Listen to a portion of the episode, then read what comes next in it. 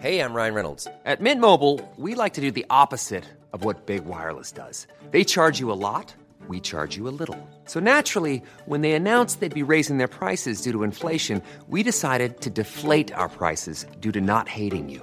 That's right. We're cutting the price of Mint Unlimited from $30 a month to just $15 a month. Give it a try at mintmobile.com slash switch. $45 upfront for three months plus taxes and fees. Promo rate for new customers for limited time. Unlimited more than 40 gigabytes per month. Slows. Full terms at mintmobile.com.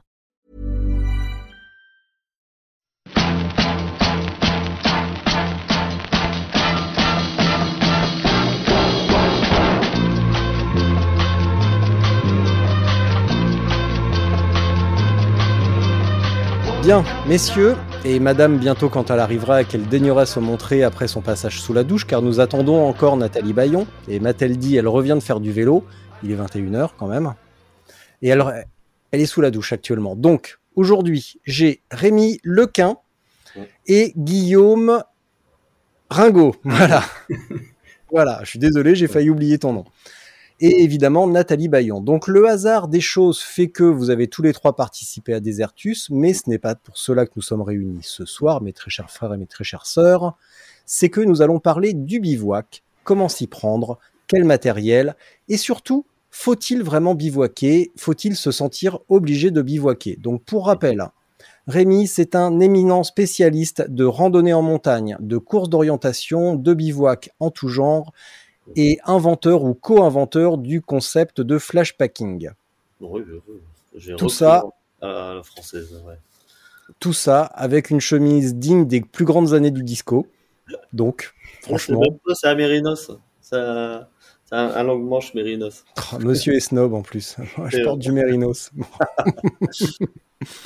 Et également, alors là, je le, vois comme ça à l'écran, à ma droite, j'ai Guillaume Ringot, euh, fondateur de la Roue Dynamo, un magasin euh, en ligne et peut-être même physique aux alentours de Clermont-Ferrand, qui propose, tenez-vous bien, des roues Dynamo, entre autres choses, et imminent également spécialiste du bivouac. Donc, quand Nathalie va se présenter, va arriver, je la présenterai succinctement, même si c'est relativement inutile.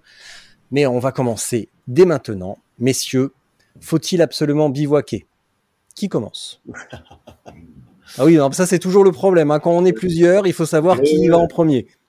Ça fait un peu plan à plusieurs. Qui y va en premier Je sais, je suis d'accord. Mais faut-il absolument bivouaquer? Faut-il se sentir obligé de bivouaquer? Ah, Ouais, vas-y, vas-y, vas-y la réponse, elle est évidente hein, quand même. Hein. Bah ouais, enfin, moi je dirais non, pas forcément, c'est chacun fait ce qu'il a envie. Moi, à titre perso, euh, je dirais oui. je me vois, enfin, sauf enfin, en, épreuve ou, en, ou quand je voyage, le plaisir est tellement plus important quand je bivouac. Enfin, c'est vraiment, euh, ça, ça devient de petites aventures, quoi. Alors que euh, si je prends une chambre d'hôtel ou un Airbnb, un truc comme ça, euh, ça, enlève beaucoup de saveur pour moi. Après, euh, voilà, c'est très perso et puis il y a d'autres plaisirs à prendre aussi à s'arrêter et, à faire une bonne pause dans une piole. Alors tu dis ça parce que tu es expérimenté, mais ça nous y reviendrons plus tard parce que globalement ça fait peur un petit peu tout ça aux néophytes. Voilà, c'est ça. Euh, alors, là, tu dis ça avec ton œil expérimenté, mais tout le monde n'a pas la chance d'être un baroudeur patenté. Alors, c'est pas une chance, c'est un truc qui se fait petit à petit, je pense. Et, euh, et je pense, alors voilà, l'objet, enfin le truc qui est intéressant à aborder, c'est de se dire, euh, si on a envie de bivouaquer mais qu'on n'ose pas le faire, comment y arriver petit à petit? Hum.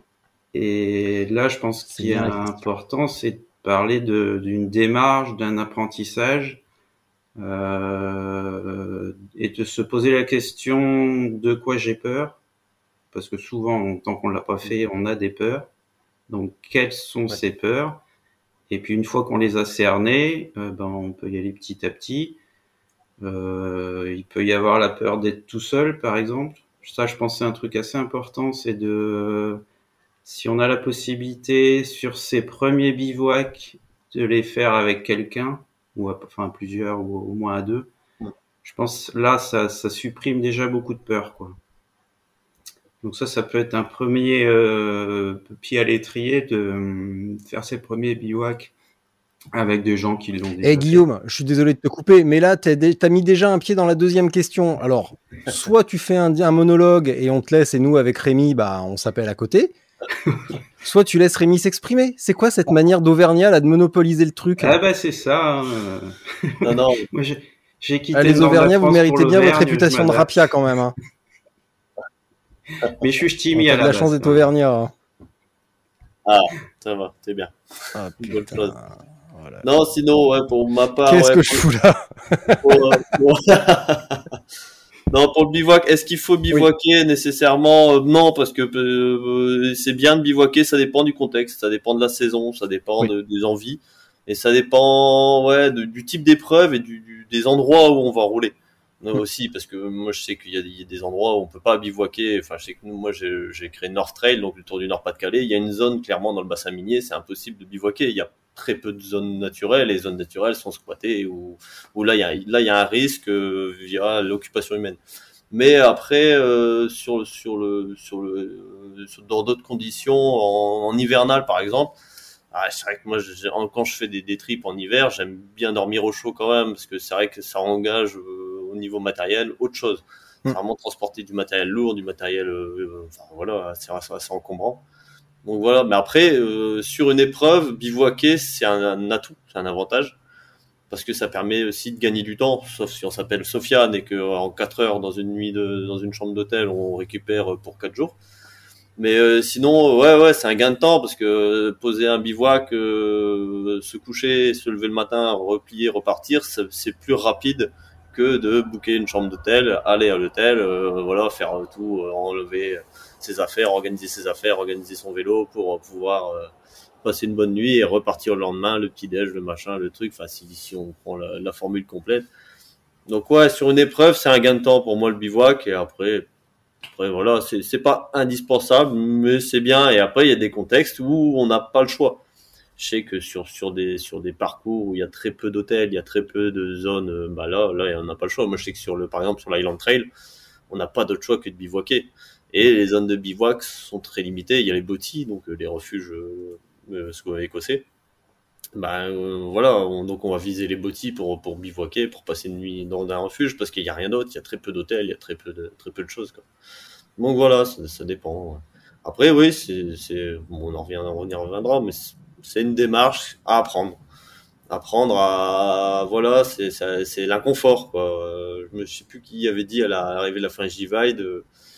il, il- avait 40 ans et il dit ouais à la fin de la Ferry Ride il dit bah ça en fait ça fait 40 ans que je vis dans le confort et je sans m'en rendre compte et que de faire la French Divide pour lui c'était de sortir de, sa zone de confort pour euh, découvrir autre chose et ça l'avait ça l'avait transcendé donc euh, c'est une bonne chose aussi de sortir de sa zone de confort ça peut être violent ça peut être difficile mais c'est une bonne chose Là, tu as cité la, la Highland Trail. Il faut quand même préciser que certes, il n'y a pas d'endroit où bivouaquer sur la Highland Trail, mais c'est aussi une épreuve qui, est, euh, qui se fait euh, sur sélection, qui Mm. n'est absolument pas ouverte aux néophytes euh, et qui a la réputation d'être plutôt une épreuve de course à pied que de vélo, ouais, ouais.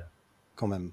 Ouais, ouais, ouais. Bah, l'Island Trail, ouais, ouais, bah, là, là, c'est la partie vélo, donc la partie qui a été développée, euh, par, par, euh, par, euh, j'ai perdu son nom. Mais, euh, pour, euh, pour justement être une course difficile, particulièrement difficile. Ouais, c'était pour préparer le, Tour Divide, il voulait se faire un, tour en, Écosse, et, et c'est vrai que c'est difficile, et voilà, ça, ça passe dans un endroit où il y a rien, il y a même des zones où on passe et il nous dit, bah, à cet endroit-là, n'ayez pas de problème. Parce que même si vous avez un problème, les secours, ils vont mettre du temps à arriver, quoi. Ah ouais. Donc voilà pour la parenthèse Island Trail.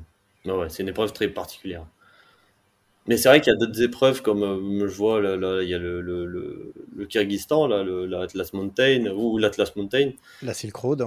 là, la Silk Road ou l'Atlas, ouais, là c'est des zones où ouais, là ils, ils ont pas le choix de bivouaquer, où il y a très peu de zones de, de ravitaillement, très peu de zones, donc euh, à moins de pousser jusque de, de, de rouler et de se dire ouais on pousse jusqu'à une, zone un peu plus euh, urbanisée, hein.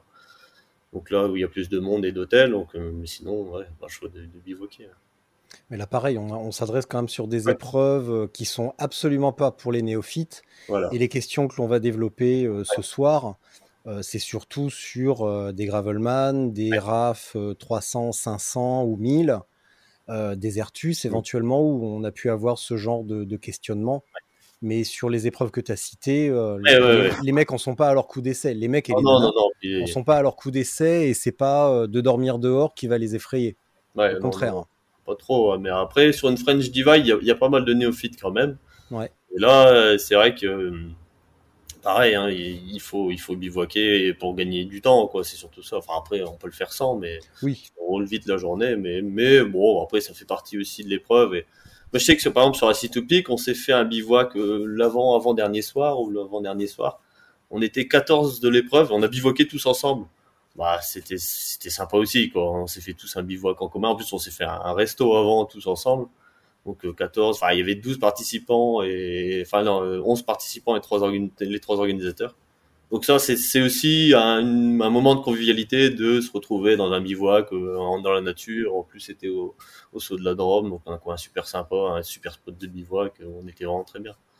Donc ouais c'est vrai que même sur les épreuves françaises il y a des où, où il y a des néophytes il y a des, potentiellement des, zones de bivouac euh, qui peuvent être intéressantes et puis des, bivouacs qui peuvent être intéressants aussi.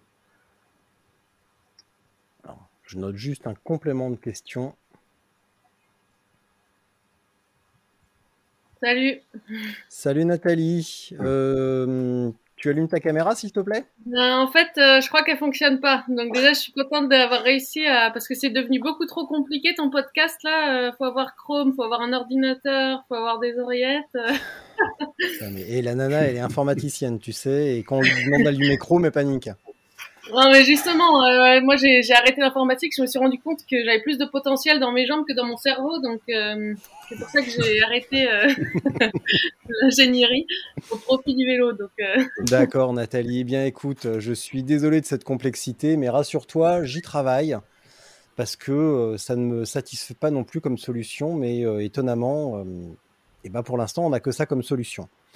bah alors, Nathalie, déjà, bienvenue. Euh, bienvenue, bienvenue. C'est toujours un plaisir de t'accueillir. Et pour débuter, euh, on a, parce qu'on a fait une série de questions en fait avec, euh, avec Rémi et Guillaume. Faut-il absolument bivouaquer À ton avis? Non. Chacun fait comme il veut.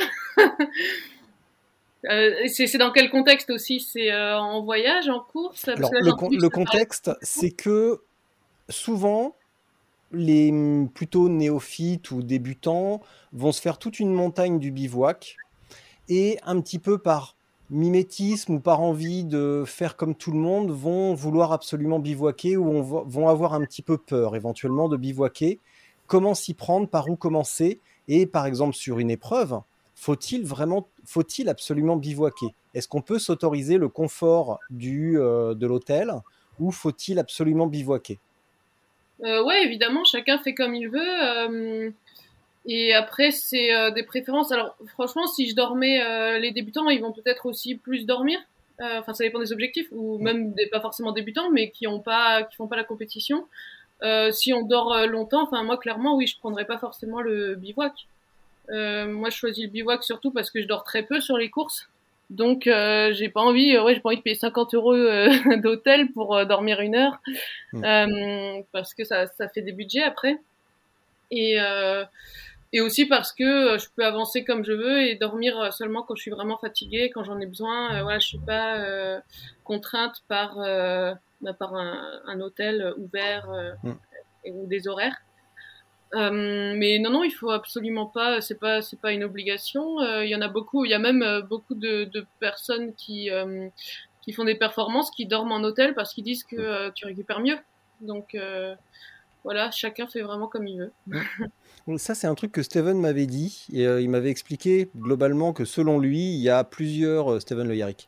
Il y a plusieurs écoles et que l'école française, c'est de rouler lentement et de très peu s'arrêter et de très peu dormir. Et au contraire, l'école allemande, nordique, etc., c'est de rouler vite, mais de s'arrêter dans le dur, en hôtel, mmh. et de vraiment se reposer, justement. Vous êtes d'accord euh, On va recommencer avec Nathalie. Tu es d'accord avec cette approche? Euh, bah, en tout cas, dans les Français que je connais, ouais, c'est, euh, enfin, en tout cas, ceux qui performent, euh, c'est souvent ça. C'est, euh, on est fort pour pas beaucoup dormir, j'ai l'impression. Peut-être parce qu'on boit beaucoup de, enfin, moi, je bois pas de café, mais beaucoup de coca, moi. mais, euh, euh, ouais, j'ai l'impression que les, les Français, c'est ça. Mais même dans beaucoup d'autres pays, enfin, après, il y en a qui s'arrêtent en hôtel, mais qui vont dormir qu'une heure. Mm. Euh, moi, c'est, que j'ai pas, j'ai pas le budget pour, euh, pour faire ça, quoi. Mais il y en a que ça dérange pas de, de payer euh, 50 balles pour dormir une heure. euh, Mm. Voilà. Euh, non, non, j'ai l'impression que, enfin, j'ai l'impression qu'il faut pour euh, gagner. Enfin, après, ça dépend pareil. C'est toujours aussi une question de longueur de course. Euh, plus les courses sont longues et plus il faudra quand même se reposer et dormir. Enfin, à un moment, euh, t'étais obligé, quoi. Euh, mais j'ai quand même l'impression que la plupart des personnes qui gagnent euh, dorment quand même très peu. Là, on parle quand même des courses. Euh, là, tu reviens, donc tu as fini Desertus il y a deux semaines et tu, en- tu es rentré euh, chez toi à vélo. Tu faisais bivouac, tente ou hôtel où tu alternais? Tu as fait comment ton retour à la maison? Alors, j'étais surtout en tente. J'ai une tente, voilà, très légère. et, et après, je faisais quand même de temps en temps euh, un hôtel, déjà pour pouvoir prendre une bonne douche. Et puis, euh, comme j'ai pas encore de roue dynamo, euh, enfin, j'en ai, j'ai reçu une paire, mais que j'ai pas encore installée sur euh, mon vélo.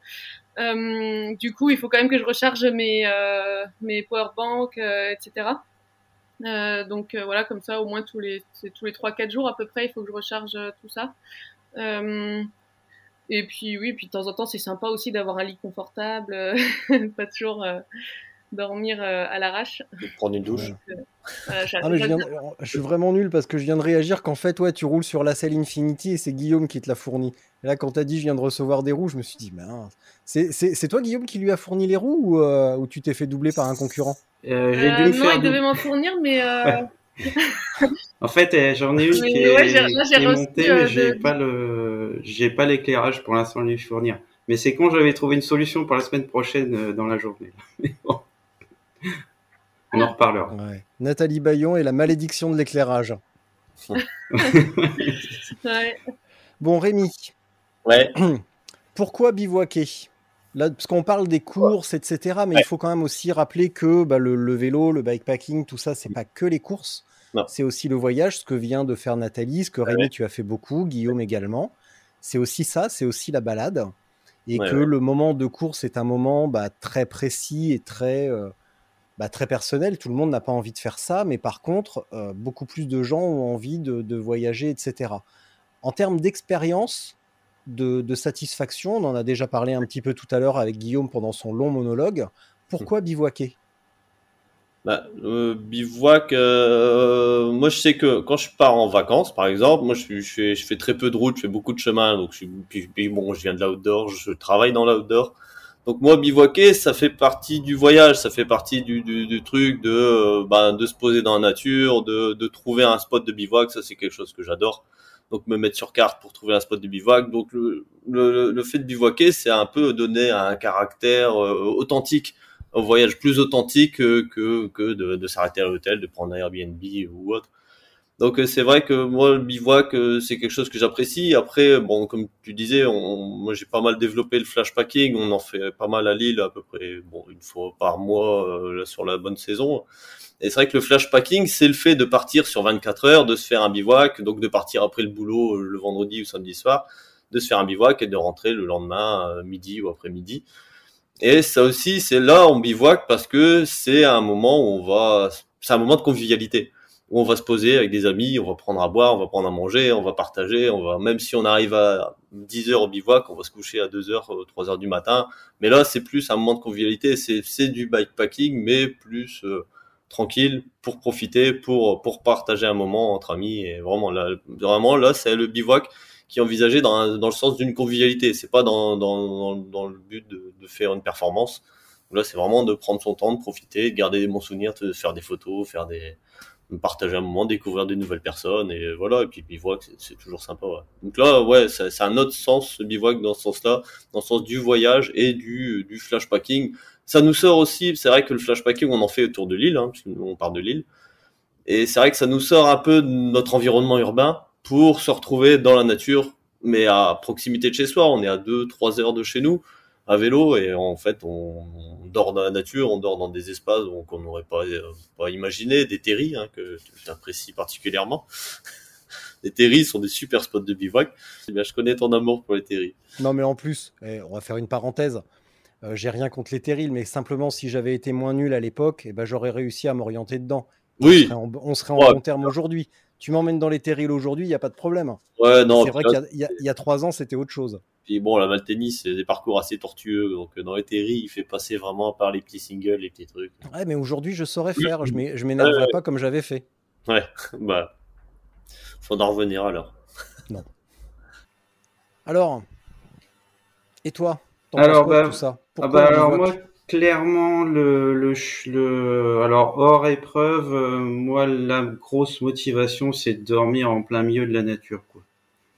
Euh, et puis de le plaisir de trouver euh, le super spot. Alors on le trouve pas toujours mais quand on trouve un bon tu passes vraiment un chouette moment. Moi il y a un truc que je cherche vraiment c'est les points d'eau. Je trouve que ça change euh, vraiment le, le plaisir du bivouac quand on arrive à trouver de l'eau, pouvoir se laver un peu, éventuellement cuisiner. Ça change vraiment beaucoup de choses. ouais. Mais ouais, clairement, c'est euh, dormir sous les étoiles, avoir le, le bruit du vent dans les arbres, euh, les animaux, enfin vraiment ce contact avec la nature qui est très très très proche euh, quand on est en bivouac. Qu'est-ce qui s'est passé là? Alors, nous revoilà après cette courte interruption et nous allons repartir avec Nathalie sur pourquoi bivouaquer? Voyage ou épreuve que tu maîtrises parfaitement les deux, Nathalie. Ok, alors euh, pour l'épreuve, c'est simplement, euh, bah déjà comme j'avais dit, pour des raisons un petit peu d'économie. Euh, J'ai pas envie de payer une nuit d'hôtel pour dormir euh, 20 minutes ou une heure. Euh, et en plus, tu perds du temps aussi avec le checking, tout ça. Enfin voilà, trouver les hôtels. Euh, donc, enfin, comme euh, là c'est sur des épreuves, moi je fais surtout des épreuves entre, euh, enfin 1000, 1200 kilomètres.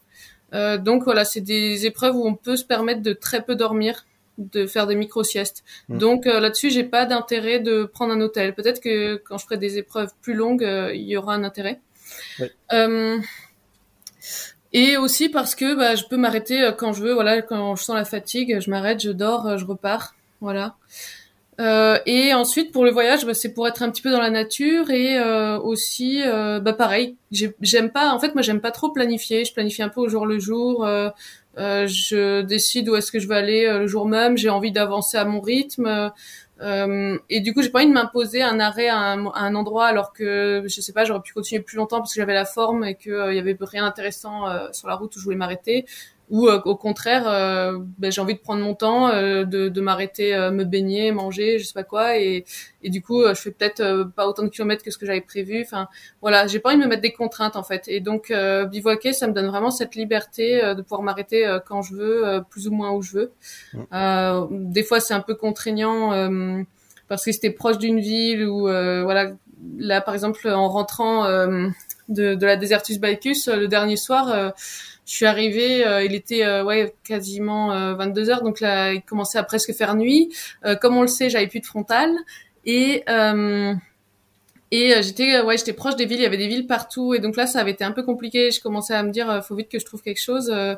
Ouais et, et puis euh, j'avais regardé aussi pour les hôtels, mais tout était déjà fermé. Enfin 22 heures, il y avait plus vraiment euh, de possibilités. Donc euh, des fois c'est voilà ça peut être un peu un peu embêtant mais on trouve toujours. Je suis allée sur un petit chemin de gravel et j'ai trouvé un endroit où poser. C'était pas l'idéal, mais j'ai réussi à trouver un endroit où poser ma tente et et, et voilà. Donc voilà, c'est surtout pour cette flexibilité en fait que que je bivouaque et pour être dans la nature. J'ajoute une question. Tac. Hop. Je vais revenir sur. euh, alors, bah merci pour vos réponses déjà. Et on va attaquer vraiment dans le vif du sujet. Donc, comment bien débuter en bivouac? Parce que si nous sommes réunis ce soir, c'est avant tout pour aider les débutants, les néophytes, à, à mieux appréhender et à surpasser leur peur ou leur euh, manque de compétences à ce moment-là dans ce, dans ce domaine. Rémi, Ouais. comment bien débuter en bivouac Bah, comme le disait Guillaume, ce qui, ce qui peut être bien, c'est de le faire avec quelqu'un, donc à deux ou plusieurs euh, ou plus que deux pour, pour, pour découvrir avec une autre personne. Déjà, ça sécurise, ça, ça on se sent en sécurité parce qu'on a toujours des peurs, euh, des peurs, enfin voilà, un peu un peu irrationnel, mais euh, du bivouac, mais mais c'est ça, faut faut faut faut pratiquer, faut tester. En fait, faut tester avant l'épreuve. Faut pas quand si on se lance sur une épreuve, faut pas de, de découvrir le bivouac pendant l'épreuve. Faut il faut s'entraîner avant. C'est comme le matériel, c'est comme comme les jambes. Il faut faut tout tester avant pour pour pour arriver bien préparé. Donc ça fait partie de la préparation pour une épreuve. Et puis après, non, c'est ça. Moi, je pense qu'il faut vraiment tester.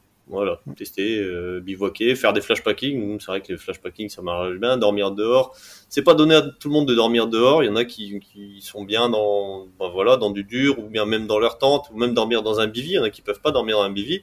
Et en fait, euh, enfin, qui se disent qu'ils peuvent pas dormir dans un bivy jusqu'au jour où ils essayent. Ils se disent, bon, en fait, c'est simple. C'est moi, moi, je suis plus, je me sens plus en sécurité en bivy qu'en tente parce que je vois ce qui est extérieur. Moi, je peux voir si j'entends un bruit, je peux voir tout de suite ce qu'il y a. Donc, euh, bon, souvent il y a rien. Hein. Souvent c'est des bêtes, des bêtes qui, qui traînent ou, même rien du tout. Mais c'est vrai que voilà, il faut. Mais sans avoir expérimenté, on peut on peut pas le savoir. Donc c'est ça, faut expérimenter. Voilà, avoir différentes expériences dans différents milieux, différents contextes. Alors, ça répond pas vraiment à la question parce que si, euh, pour, quand on n'a jamais fait quelque chose, s'il suffisait de tester pour, euh, pour le faire, et eh ben il y aurait pas de il y aurait pas de débat, euh, il y aurait pas de peur et tout le monde le ferait, tout le monde dormirait dehors. Ouais, bah après, euh, après il y en a qui testent. Je sais que nous on l'avait fait pendant pendant pendant le confinement, on s'était fait une nuit de bivouac chez soi. Donc euh, chacun avait fait, et ça avait rassemblé d'ailleurs 5000 personnes, ça avait été un carton plein ce truc. Et il y en a qui, qui ont bivouaqué dans leur jardin, dans leur salon, donc avec son matériel. De, donc, enfin, de toute façon, il faut tester son matériel. Moi, je sais que quand je reçois un matelas, bah, je fais une sieste dessus chez moi, je le monte chez moi, je fais une sieste dessus pour tester le matelas, savoir s'il est confortable, si je suis bien dessus, si, si j'arrive à bien dormir. Et, c'est vrai que voilà, c'est déjà une première étape de pouvoir tester chez soi. Donc euh, dans un contexte voilà sécurisant, mon contexte de, de sa propre maison, de son propre jardin. Et voilà, c'est déjà une première étape. Après, euh, après voilà, après il faut, faut, faut aller en, en, en graduant, enfin en gra avoir une certaine gradation dans, dans comment dire dans, dans le côté aventure on peut bivouaquer en camping aussi, ça peut être rassurant, ou bien sur un terrain chez des gens, euh, lors d'une soirée, ou enfin d'amis ou de proches. Ouais, voilà, ça peut être des approches euh, pour pouvoir tester le bivouac. Mais je sais que les premières fois où je me suis lancé en bivouac, j'ai bivouaqué, enfin, je bivouaquais avant en tente, euh, mais en bivy, vraiment en bivy. C'était deux nuits avant la French Divide où je m'étais lancé, je veux dire, je partais deux jours. Et en fait, j'avais bah, j'avais une certaine appréhension à bivouaquer. Et en fait, je poussais, je poussais, je poussais jusqu'au moment où physiquement je pouvais plus. Et je lui dis, bah allez, je me pose là, à cet endroit-là, ça m'a l'air bien. Et parce que voilà, j'avais une appréhension, j'osais pas trop me dire, bon bah il faut encore clair, euh, qu'est-ce que je vais faire Je vais me poser, je sais pas quoi faire. Mais en fait, il faut le faire, il faut tester une première fois. C'est toujours la première nuit qui est difficile. Après, on s'y fait. Et plus on pratique, plus on, plus on s'y fait. Donc en fait, toi, ça s'est fait un petit peu par la, par la contrainte. Ouais, ouais, ouais c'est ça. Ouais. tu t'es lancé et à un moment donné, tu t'es, tu tenais plus en l'air et voilà, il a fallu que tu t'allonges. Bah oui, voilà, c'est ça. Et après, de toute façon, quand on est fatigué, on dort. Ah bah, on dort n'importe où de toute façon. Hein. Ouais, ouais. Guillaume? Ouais, alors moi, je. Euh, alors... Réveille-toi, Guillaume. Ouais, ouais. vous ouais, vous m'entendez là, c'est bon. Euh, moi, je pense on t'entend très mal quand même. C'est vrai? Ah, je remonterai le volume après. Euh, j'ai retenu la, la, leçon de l'épisode avec Victor, euh, où je remonterai un petit peu le volume. Ok. Euh, alors moi, ce que je conseillerais, c'est de, pour démarrer, de, de, de, limiter l'inconnu. C'est-à-dire, ce qui fait peur, en fait, c'est ce qu'on connaît pas. Donc autant aller commencer par bivouaquer dans des endroits connus, donc soit dans son jardin ou dans un pré pas trop loin de chez soi, des, des zones qu'on connaît. Euh, et après, je pense que pour démarrer la tente, ça donne quand même une protection euh, qui est quand même rassurante. Alors, je suis d'accord avec Rémi. Moi, c'est pareil. Maintenant, j'aime autant être euh, en bivy pour bien voir euh, les trucs à voir qui peuvent faire peur et qui en fait sont rien du tout. Alors que la tente, ben on voit pas. Mais quand je pense que vraiment les premières fois, une tente, ça donne quand même une petite maison, une petite protection qui est rassurante. Quoi. Moi, ce que j'apprécie beaucoup dans le bivy, c'est plus le, la, enfin, la simplicité. On jette le truc par terre, on se met dedans. Il n'y a pas à monter la tente. Euh, ça, je trouve ça vraiment pratique. Euh, donc ouais, vraiment démarrer des zones dans des zones connues au début, je pense que ça peut être euh, ça peut être un bon plan. Éviter les forêts parce que les forêts, je trouve ça s'il y a le bruit des arbres, on voit pas le danger qui peut arriver, il y a des animaux. Enfin les forêts, c'est quand même des endroits qui peuvent faire peur. Donc c'est pas le bon plan pour euh, pour débuter, je pense.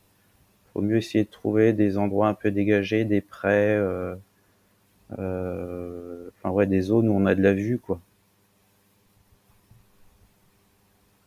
Euh, et puis après, il y a un point euh, qui a abordé, peut-être c'est l'hygiène, euh, d'accepter de pas pouvoir se laver. C'est pas simple. Mm. Euh, moi, je sais qu'il y a pas longtemps, enfin là, ça commence à plus trop me déranger. Mais euh, mais pour moi, c'est c'est quand même un truc difficile, quoi. Me mettre dans le sac euh, tout crade, tout collant, euh, waouh, c'est c'est un frein, quoi. Et, euh, et après, bon, on trouve des solutions. Et ça va mieux maintenant? Tu supportes mieux d'être sale? Ouais, ouais, ouais, mais ça fait pas très longtemps. voilà, sur la désertus, ça m'a pas dérangé. Bravo du tout. Guillaume. Voilà, bah, petit à petit, on Tu y vois, arrive. Comme quoi. on s'habitue à tout. hein. Ouais. Eh ben ouais. Il aura fallu que tu ailles en Espagne pour découvrir les joies d'être crade. Voilà, c'est ça. Mais en fait, c'est c'est paradoxal, c'est parce qu'il a pas fait chaud. Du coup, j'ai peu transpiré. et, euh, alors que les, les, les, les bivouacs que j'ai pu faire euh, par grande chaleur, tout collant, euh, ça j'ai du mal. Ouais. Alors après, maintenant, je j'essaie toujours un peu de pouvoir me laver, donc soit de trouver un, un point d'eau, et sinon de bien remplir mes bidons, et puis je me lave avec un demi bidon. quoi. Alors ça, on va, je suis en train de le noter. Euh, on va y revenir tout à l'heure quand même à une notion d'hygiène minimale. Mm. Euh, quand même. Euh, c'est quand même important. T'as fini Guillaume? Ouais, c'est bon. Ouais. Ok. Nathalie. Alors Guillaume, ça souffle un petit peu dans ton micro, donc je vais couper ton micro un instant parce que ça souffle un tout petit peu. D'accord? Ok.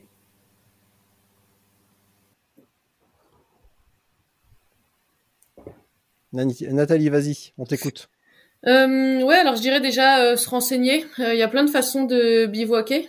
Euh, donc déjà, euh, déjà se renseigner par rapport au matériel, euh, ce qu'on veut utiliser, un tarp, un, une tente, un bivy, voilà, un, un hamac, pourquoi pas, s'il y a des arbres là où on va. Euh, Il y a énormément de, de choix, donc déjà euh, voir euh, voir ce qui peut nous correspondre, euh, pourquoi pas en discuter avec euh, des personnes qui ont un peu plus d'expérience et et après, moi je suis quand même d'accord avec Rémi dans le sens où moi j'ai appris à bivouaquer en me disant bah, je veux participer à des courses d'ultra, j'ai pas les moyens de me payer un hôtel tous les soirs.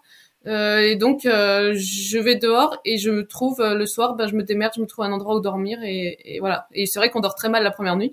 Moi je me suis réveillée plusieurs fois en sursaut. Est-ce qu'on est-ce qu'on va me voler mon vélo ou des choses comme ça.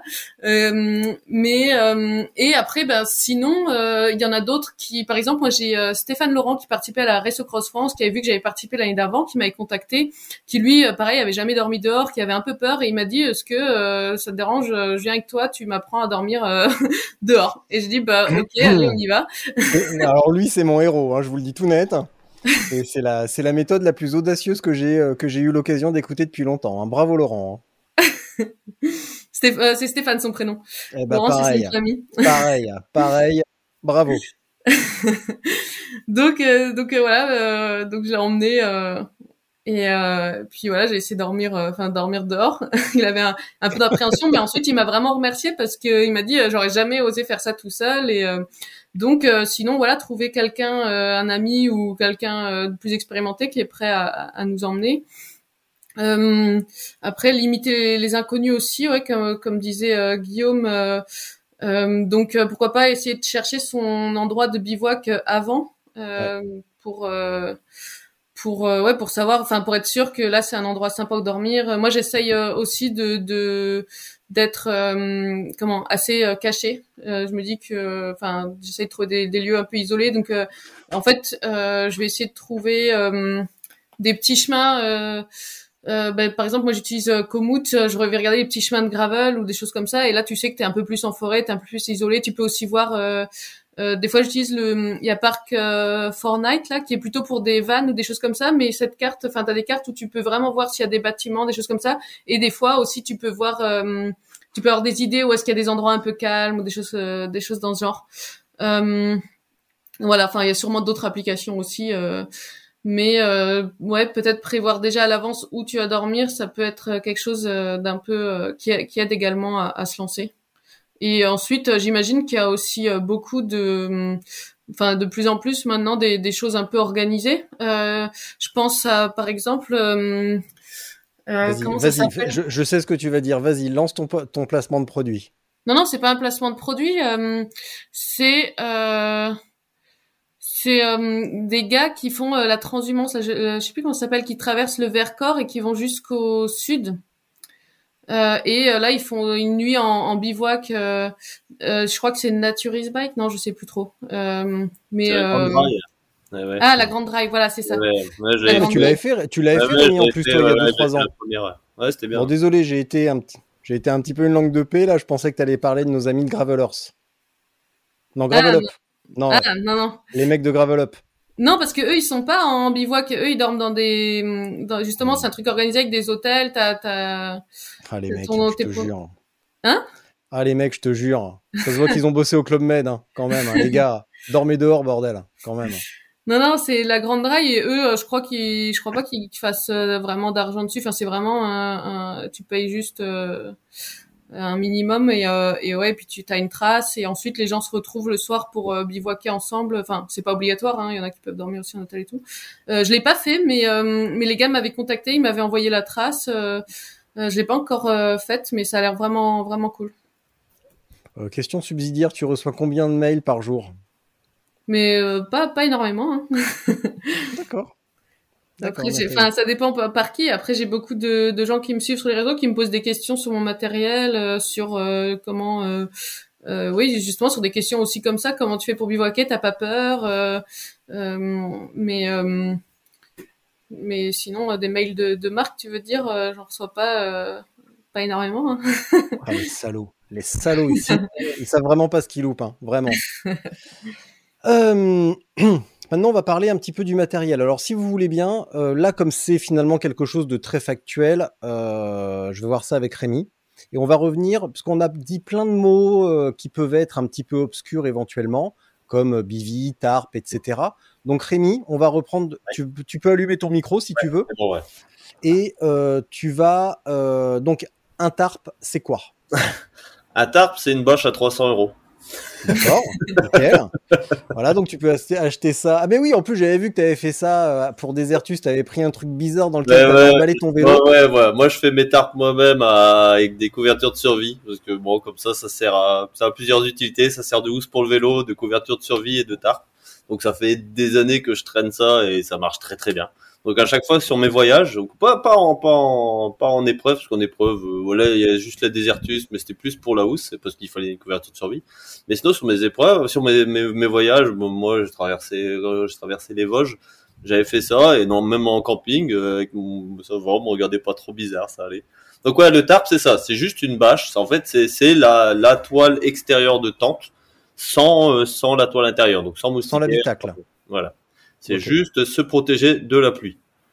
Ouais, ouais. Une tente, bah, c'est une tente. C'est une tente, double, Voilà. double toit, enfin voilà, avec une tente intérieure qui est fermée, qui coupe des moustiques, de, de, de toutes les, les- de tous les insectes et tout, et puis là, la toile extérieure qui protège les intempéries.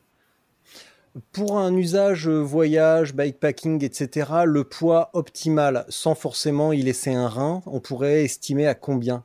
Un poids de tente optimal De On tente, aura la même discussion sur le, le sac de couchage, les autres trucs. Ah, de tente, c'est compliqué. Moi, j'ai voyagé longtemps avec des tentes à 2 kilos, et après, ça a baissé. Moi, je pense qu'à 1 kilo, entre 1 kilo et 1 kilo 5, c'est bien. Ouais.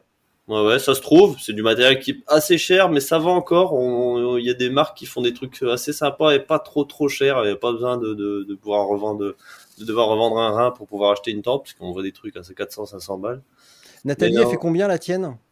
Elle fait un chouïa plus qu'un kilo. Ouais. Ouais, voilà. ouais. Mais ça, c'est nickel. Pour une tente, c'est vraiment bien. Ouais, ouais, ouais. ouais. 1 kilo 5, c'est vraiment le maximum. Et l'encombrement aussi. Rien que pour le vélo. Guillaume, tu dors en tente. Réactive ton micro, Guillaume. Euh, moi, je dors. euh, Moi, j'ai une tente qui fait Guillaume, un tu dors en tente ou pas? Et euh, j'ai un bivy aussi et je Mm. choisis en fonction du, de la météo. Et, euh, et aussi de si j'ai envie de me prendre le choix à monter la tente ou pas. Ok.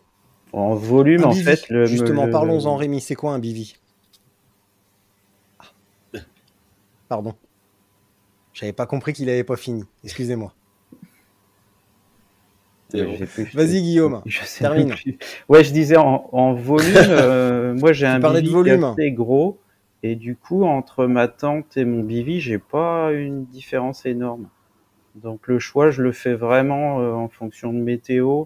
Et puis si c'est des épreuves, voilà, je prends un bivy parce que j'ai pas envie de me prendre le chou à monter une tente pendant une épreuve. quoi. On a perdu Ouais. Nathalie. Et Non, donc- non, je suis là. Ah. Ouais, à un, à un moment donné, j'ai cru qu'on allait voir apparaître Nathalie parce qu'on n'a plus l'icône euh, euh, caméra. Et, euh, et je me suis dit, tiens, voilà Nathalie de Nazareth. Et en fait, non. Non, non, c'est juste Nathalie, euh, la, la, la, euh, la, la Vosgienne ou la- l'Alsacienne, je sais plus, un truc comme ça? Là, je suis en Alsace, ouais. Ouais, ouais effectivement, l'Alsace et Nazareth, c'est pas du tout le même climat, hein, en effet. Difficile de se tromper entre les deux. Euh, du coup, Rémi, un bivy. c'est quoi? Donc le bivy, bah, c'est juste un sursac de couchage. Donc euh, ça se met au-dessus du sac de couchage et ça sert à protéger vraiment. Il y en a qui sont étanches, mais bon, euh, moi j'ai fait deux nuits sous la flotte en bivy, ça passe pas. Ça sert à protéger d'une rosée, ça sert à protéger du sol. On peut euh, bien souvent, pas tout le temps, mais mettre, pouvoir mettre son matelas dedans. Donc euh, moi, je, dans le mien, ça, il fait 200 grammes. Il vraiment, il fait la taille d'une canette de Red Bull qui est quand il est replié. Et il- voilà, dedans, je peux mettre mon matelas, toutes mes affaires. Il y a une moustiquaire, donc il ferme totalement avec moustiquaire. Donc vraiment, je peux embêter. En plus, je peux tendre. Bon, il est bien fait, le mien. C'est un sur-mesure que j'ai fait faire aux États-Unis, qui est fait aux États-Unis. Et il y a une, il y a une, un espèce d'élastique qui permet d'accrocher pour pas avoir la, la toile contre soi. Donc euh, comme ça, j'ai euh, j'ai une mini tente. Donc s'il pleut pas, vraiment, c'est nickel.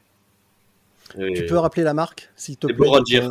Boragir. Boragir. D'accord. Ouais, ouais, Boragir et euh, donc même le- les prix, ils sont, enfin moi avec l'expédition en France, j'en avais pour 90 euros pour moins de 200 grammes et et vraiment, je suis vraiment déçu, euh, enfin pas déçu, non, content, je suis pas déçu.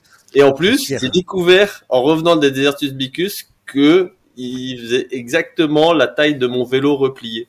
Donc il me sert de housse de vélo maintenant. J'ai pu à trimballer ma couverture de survie trafiquée. Génial. hein. Voilà, ouais, c'est fabuleux. Et en plus, il ferme totalement, donc ça passe comme une housse de vélo parfaitement dans le train et aucun problème avec ça en- pour rentrer de Barcelone. Génial. Eh ben écoute, tout ce que je te souhaite, c'est qu'un jour tu vas te rendre compte que les axes traversants de ton vélo pourront aussi te servir de brosse à dents. Voilà. Et ça, c'est vraiment cool. Guillaume, ta marque de ta marque de Bivi, on va reprendre ça aussi un petit peu les marques pour donner des repères de poids, de marque, de tarifs. Je suis en train de la chercher parce que je important. me rappelle plus de la marque. Ma tante, c'est une Vaude euh, que j'adore, que j'ai depuis quelques années. Et mon bivy, c'est un Outdoor Research euh, Mm. qui est assez grand. hein. C'est pas, c'est c'est pas optimisé pour euh, pour ceux qui chargent vraiment le poids, mais euh, il est bien large et du coup, je me mets mon matelas dedans, euh, des affaires euh, s'il flotte. euh, et il y, a un- il y a un petit arceau euh, pour éviter d'avoir la, la toile sur la tronche. Et je l'ai jamais utilisé, j'ai pas essayé. Euh, faut que j'essaye un jour. même, Quel dommage. parce que- Bah, en fait, le, le l'arceau Ouais, il prend quand même pas mal de Ouais. place. quoi. Oui. Mais euh, Moi, j'ose plus dire de. Ah de bah non, moi non, non, non, que- non, moi, moi, On j'ai trop peur je fais de... du placement de produit. Ah non, non, mais puis en plus, attends, j'ai trop peur de vexer Guillaume si je continue à lui couper la parole quand il a pas fini son, sa diatribe. Hein. Attends, oula. Non, non, mais attends, Nathalie, on le sait quand même. Hein. Et puis, Surtout euh, pour commencer, euh, manger des barbaos. Oui, exactement, ouais, ouais.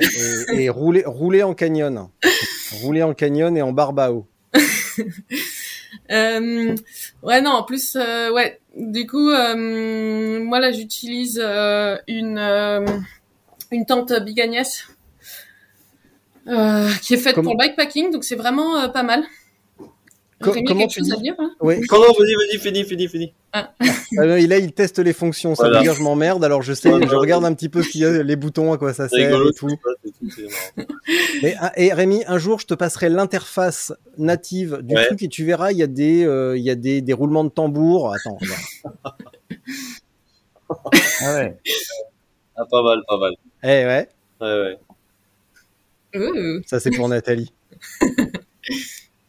alors j'avais une déclaration à faire. Voilà.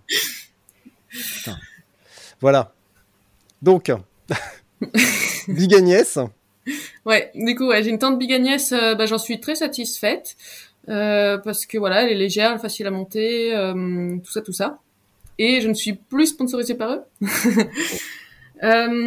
sinon, euh, ouais, un sac de couchage. Après, moi, moi, en fait, euh, j'ai ce truc que je essaye de faire un petit peu avec ce que j'ai.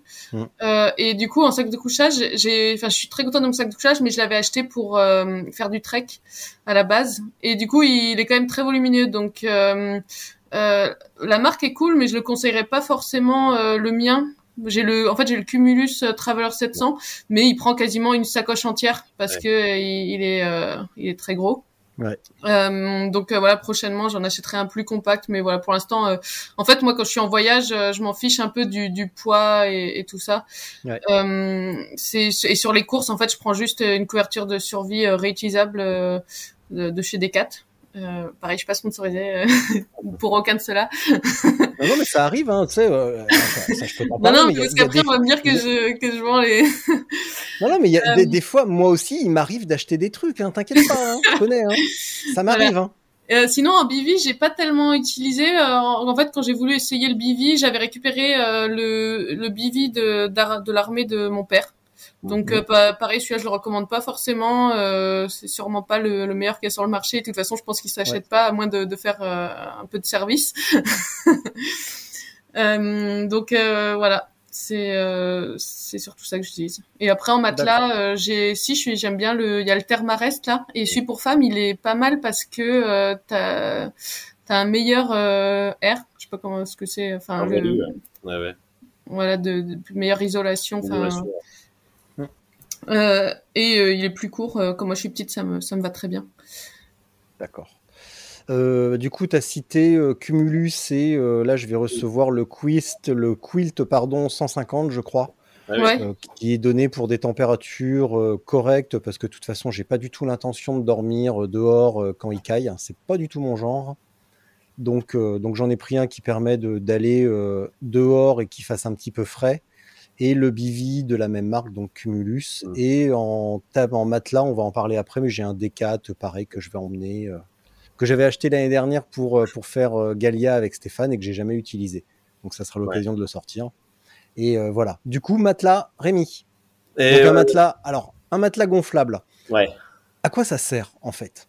Alors, déjà, je vais revenir un peu en avant parce que c'est vrai que j'ai parlé de mon kilt, euh, mon kilt, mon, mon, mon, mon tarp euh, sur mesure, mais sinon, j'utilise aussi depuis un an le, un tarp qui est très bien, hein, le tarp Ouais. Cyclone.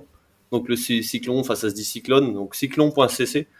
Et c'est un tarp en fait qui se met sur le vélo retourné. Donc le vélo on le met à l'envers, le tarp se met dessus comme ça on n'a pas d'arceau.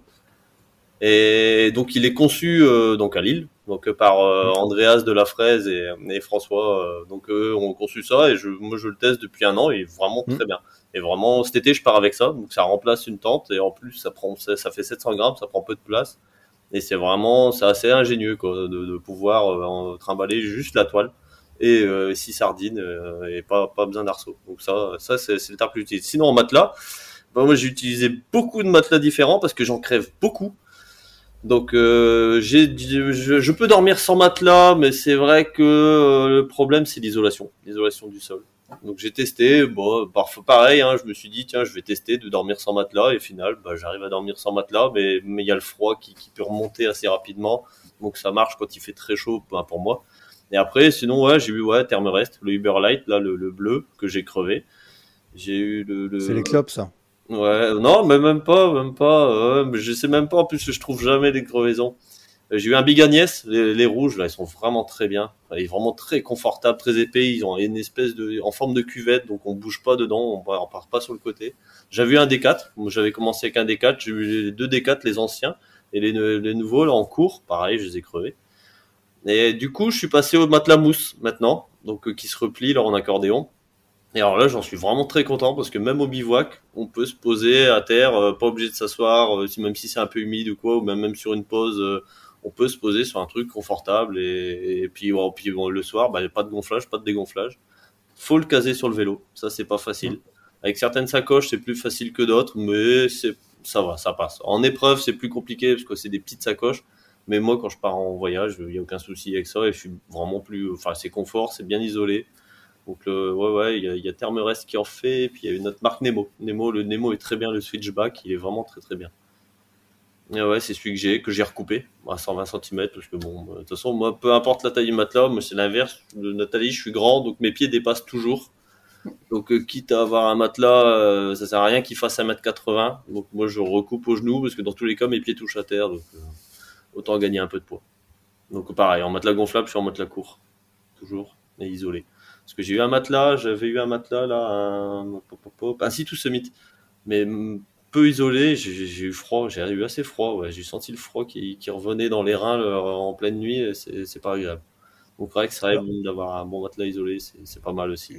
Je fais une petite parenthèse justement sur Site ou Summit parce que quand on regarde un petit peu euh, euh, bah, des photos plutôt d'influenceurs où euh, ils sont tous équipés Site ou Summit de la, de la tête aux pieds et pourtant vous trois qui êtes euh, expérimentés, vous ne l'avez pas cité une seule fois et quand vous le citez, quand Ouais. Rémi tu l'as cité, Oui, c'est pas forcément des termes Oui. très reluisants. c'est l'ultralight. Est-ce que c'est très, cher pour rien? Non, non, non, là c'est l'ultralight que j'ai cité. Thermarest est beaucoup plus cher que, que Situ Summit. Et, et, il est excellent et fragile le Uberlight. Il y a le modèle là, enfin le light ou ultralight de, de, de Thermarest qui a un très bon compromis justement entre confort, poids et, prix. Et après, non, le Situ Summit est bien. Moi, c'est vraiment, j'avais pris le, le plus léger. Et c'est vrai qu'en en- quand on compare Thermarest et Situ Summit, Thermarest, ils sont plus épais et plus légers, étonnamment, et bien isolés. Alors que Situ Summit, j'étais un peu déçu sur ce côté-là. Ils sont un peu plus lourds, un peu moins chauds et moins épais. Donc, euh, bon, au final, on y perd un peu. Mais euh, après, non, j'ai un liner, donc un, comment dire, un, sac à viande qu'on met dans le sac de couchage. Situ Summit qui est vraiment excellent, que j'adore, qui est en le thermo, thermoréacteur, je sais plus quoi, que j'utilise tout le temps, parce qu'en plus ça permet de, de dormir, euh, bah, dormir à poil dans le, dans le dans le sac de couchage sans avoir la matière sac de couchage sur la peau directement. Donc c'est vrai que c'est agréable. Ça, c'est très bien, si tout se mythe. Mais après, le reste, je connais très peu leurs leur, leur produits. Ouais. Guillaume, matelas? Euh, matelas, pour l'instant, ben, j'ai le même que Nathalie en version homme, le Thermarest, qui est hyper euh, isolant et c'est incroyable comme il isole. Par contre, je dors super mal dessus. Euh, je sais pas, je, je- il glisse, Ah ouais. je- il est trop épais. Et donc, je cherche autre chose pour l'instant, mais j'ai pas encore trouvé. euh. Par contre, c'est vrai qu'en isolation, il- c'est fou. La Il suffit Big qu'il y ait Agnès, une bien. fesse hein, qui ça dépasse, forme. tu sens direct le froid, quoi. C'est Moi, le Big Agnès, il a crevé euh, très rapidement. Ouais, Euh, moi je sais pas si c'est pas un peu plus fragile. Ouais, bon. Ouais, après, après, euh, du coup, a j'avais racheté, euh, comme tu, comme tu dis, toi, euh, Richard, j'avais racheté un Décathlon là, pas cher. Euh, Enfin, vraiment pas cher et, et pas mal. C'est, ceux-là, ils sont bien résistants. Enfin, j'avais pris le petit, euh, pareil. Du coup, j'avais pas les hum, Ouais, ouais. les pieds qui, enfin, j'avais les pieds euh, qui touchaient pas le matelas, mais c'est pas tellement gênant en fait. c'est pas là où t'as, trop Non, froid. c'est pas là où on a froid. C'est au rein qu'on a froid, de toute façon. Ouais, C'est dans le Mm. dos. euh, Alors moi j'avais testé un modèle Donc court. euh, là, voilà, pour ceux qui ont un petit budget, euh, enfin, Décathlon, Ouais. ça peut être euh, intéressant. Ah ouais. Ah ouais. Ouais, mais je suis frileux des jambes et du coup. euh, Ah ouais. non. Non, mais en fait, j'ai dit une grosse connerie, c'est que je l'ai utilisé pendant tout Galia.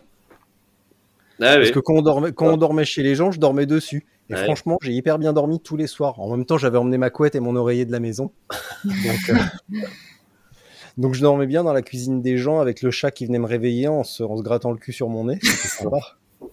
Ça, c'était agréable. Mais euh, du coup, euh, donc, tente, bivy, sac de couchage, matelas. Ouais. Qu'est-ce qu'on peut ajouter comme équipement? Bah, le, la- Qu'est-ce qu'on peut avoir le sac à viande, c'est pas mal. Hein. C'est vrai que c'est Ouais. un confort. Ouais, ouais, ouais. Le sac à viande qui permet de justement de pas dormir avec ses affaires sales. Parce qu'on Ouais. peut dormir en long, on peut dormir avec, enfin, avec nos affaires. Moi, j'ai ma première couche Mérinos, je pourrais dormir avec, mais bon, c'est pas forcément très agréable. Donc, de dormir dans un, dans un sac à viande, puis en plus, ça permet aussi de, de, de, de pas salir aussi, de moins salir le sac de couchage. Si on a des sacs de couchage en plume, c'est un plus quand même. Que pareil, moi, j'ai un Cumulus, un X-Lite 200 qui, qui est très bien, mais voilà, qui est, qui est assez fragile, donc. euh, donc ouais, c'est vrai que c'est- bien un sac à viande. Après, euh, oreiller, ça c'est un débat. C'est moi souvent je surélève mon matelas avec en mettant mes affaires en dessous. Ou bien maintenant j'ai un j'ai un dry bag que j'utilise et qui est doublé en polaire.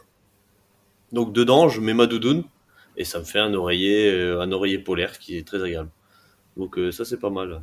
Ah ouais. Ouais, moi je fais un Pour oreiller avec un Guillaume, dry bag Nathalie, aussi. vous avez ouais. une petite astuce Euh, bah moi j'avais un, un oreiller Big Agnès qui est, qui est sympa, mais euh, que j'utilisais justement quand j'avais des fois le, le matelas plus court euh, de chez Decathlon. Euh, mais quand j'utilise le Thermarest, en fait, euh, je, je peux m'allonger entièrement dessus. Donc j'ai, moi j'ai pas tellement l'habitude d'avoir la tête trop surélevée. J'aime bien avoir la tête un peu au, au même niveau que le reste du corps. Euh, donc euh, donc non, j'ai j'ai pas, enfin je dors sur sur le ventre souvent, donc j'ai pas besoin d'oreiller. Euh, et sinon, oui, si, enfin, si le soir j'ai envie, je sais pas, de lire ou quoi, là, je vais, je peux utiliser aussi, voilà, je mets un, un peu d'affaires dans un sac et ça fait un, un oreiller d'appoint en attendant. Eh bien, on va faire euh, le truc dans le sens inverse. Nathalie, on va reprendre sur toi. Comment tu choisis un spot Euh, alors ça va, ça va vraiment, euh, ouais, je- ça va dépendre en fait. Tu l'as un petit peu évoqué tout à l'heure, mais t'as bien, euh, tu- il y a bien deux trois trucs, deux trois secrets de. Ouais, bah, en course, en fait, euh, en course, euh, je vais, euh, je vais juste dormir euh, là où, là où je suis. Là où tu peux, ouais. Mais je vais quand même m'é- me- m'éloigner de la route parce que ce qui est arrivé euh, pendant la Race Across France, la première fois, c'est que je dormais vraiment à côté de la route. Je me disais, je vais dormir euh, 10 minutes. De toute façon, euh, hop, je me mets juste à côté de la route, je m'en fous. Euh, sauf qu'il y avait plein de voitures qui s'arrêtaient parce qu'elles pensaient que j'avais eu un accident. donc euh, voilà, donc c'est pas un truc, euh, faut pas dormir. Les gens ils comprennent pas euh, que tu fasses une sieste à côté de ton vélo au bord de la route. c'est pas naturel chez chez, chez eux. Euh, mais euh, non après en sur un voyage, euh, bah, comme je disais, en fait, je vais regarder euh, sur euh, Komoot ou d'autres applications les courbes de niveau, par exemple, pour essayer de trouver un truc quand même à peu près plat. Enfin, après, c'est toujours aussi une question un peu de, compromis. Dans l'idéal, tu veux un truc déjà plat, isolé. Moi, j'essaie d'être le plus isolé possible de toute habitation. De voilà, je veux pas qu'on me voit. Et idéalement, s'il y a un cours d'eau, ça peut être sympa. Euh, mais sinon, en général, je remplis, euh, je pense à remplir euh, bien mes bidons aussi avant de bivouaquer, comme ça, euh, ça me permet de boire, de éventuellement faire la cuisine si j'ai pris une popote avec moi. Euh, ouais, c'est c'est essentiellement ça. Après, si en plus peut y avoir une belle vue, c'est sympa, mais c'est pas toujours pas toujours le cas. Ça, on va dire que c'est vraiment la cerise sur le gâteau. des fois, des fois, on, fait un peu comme on comme on peut. Et euh, donc, comme je disais, moi, à, ce moment-là, par exemple, si je suis quand je suis en gravel, euh, ça va être plus simple parce que t'es quand même dans des endroits souvent plus isolés. Si t'es sur des, hum, je sais pas, des, des, GR ou des choses comme ça, tu trouves facilement en fait euh, sur le chemin, enfin à côté du chemin, tu, peux facilement trouver des, des endroits. Bon, faut faire attention un petit peu avec la réglementation quand même. On n'a pas le droit de bivouaquer n'importe où. Et euh, oui, et puis bien sûr, euh, toujours laisser tout clean euh, avant de repartir. Mais voilà, le, ouais, je vais essayer de, trouver des endroits calmes et pour pas être dérangé ni, ni dérangé non plus. Et, voilà, si je suis en route, en fait, sur la fin, je vais essayer de trouver des, petits chemins, des, petites routes pour vraiment m'éloigner aussi de la route parce que c'est pas agréable, même si tu arrives à te cacher, c'est pas agréable d'avoir le bruit des, voitures quand tu dors ou quoi. Euh, voilà. Guillaume Euh, alors moi, quand je suis, quand j'ai le temps, quand je suis en voyage, euh, premier paramètre, c'est en fonction de la température. Si c'est un moment où il fait un peu froid, je vais éviter les trous, éviter le vent. Euh, donc ça, je fais bien gaffe à ça. Euh, après, point d'eau. Souvent, je- je- j'essaie de regarder sur la carte s'il n'y a pas un, un lavoir ou, un point d'eau spécifié. Euh, plutôt loin des habitations, le plus loin de la civilisation possible. Euh, et puis pareil que Nathalie, si j'arrive à essayer d'avoir une vue, euh, c'est très très sympa aussi.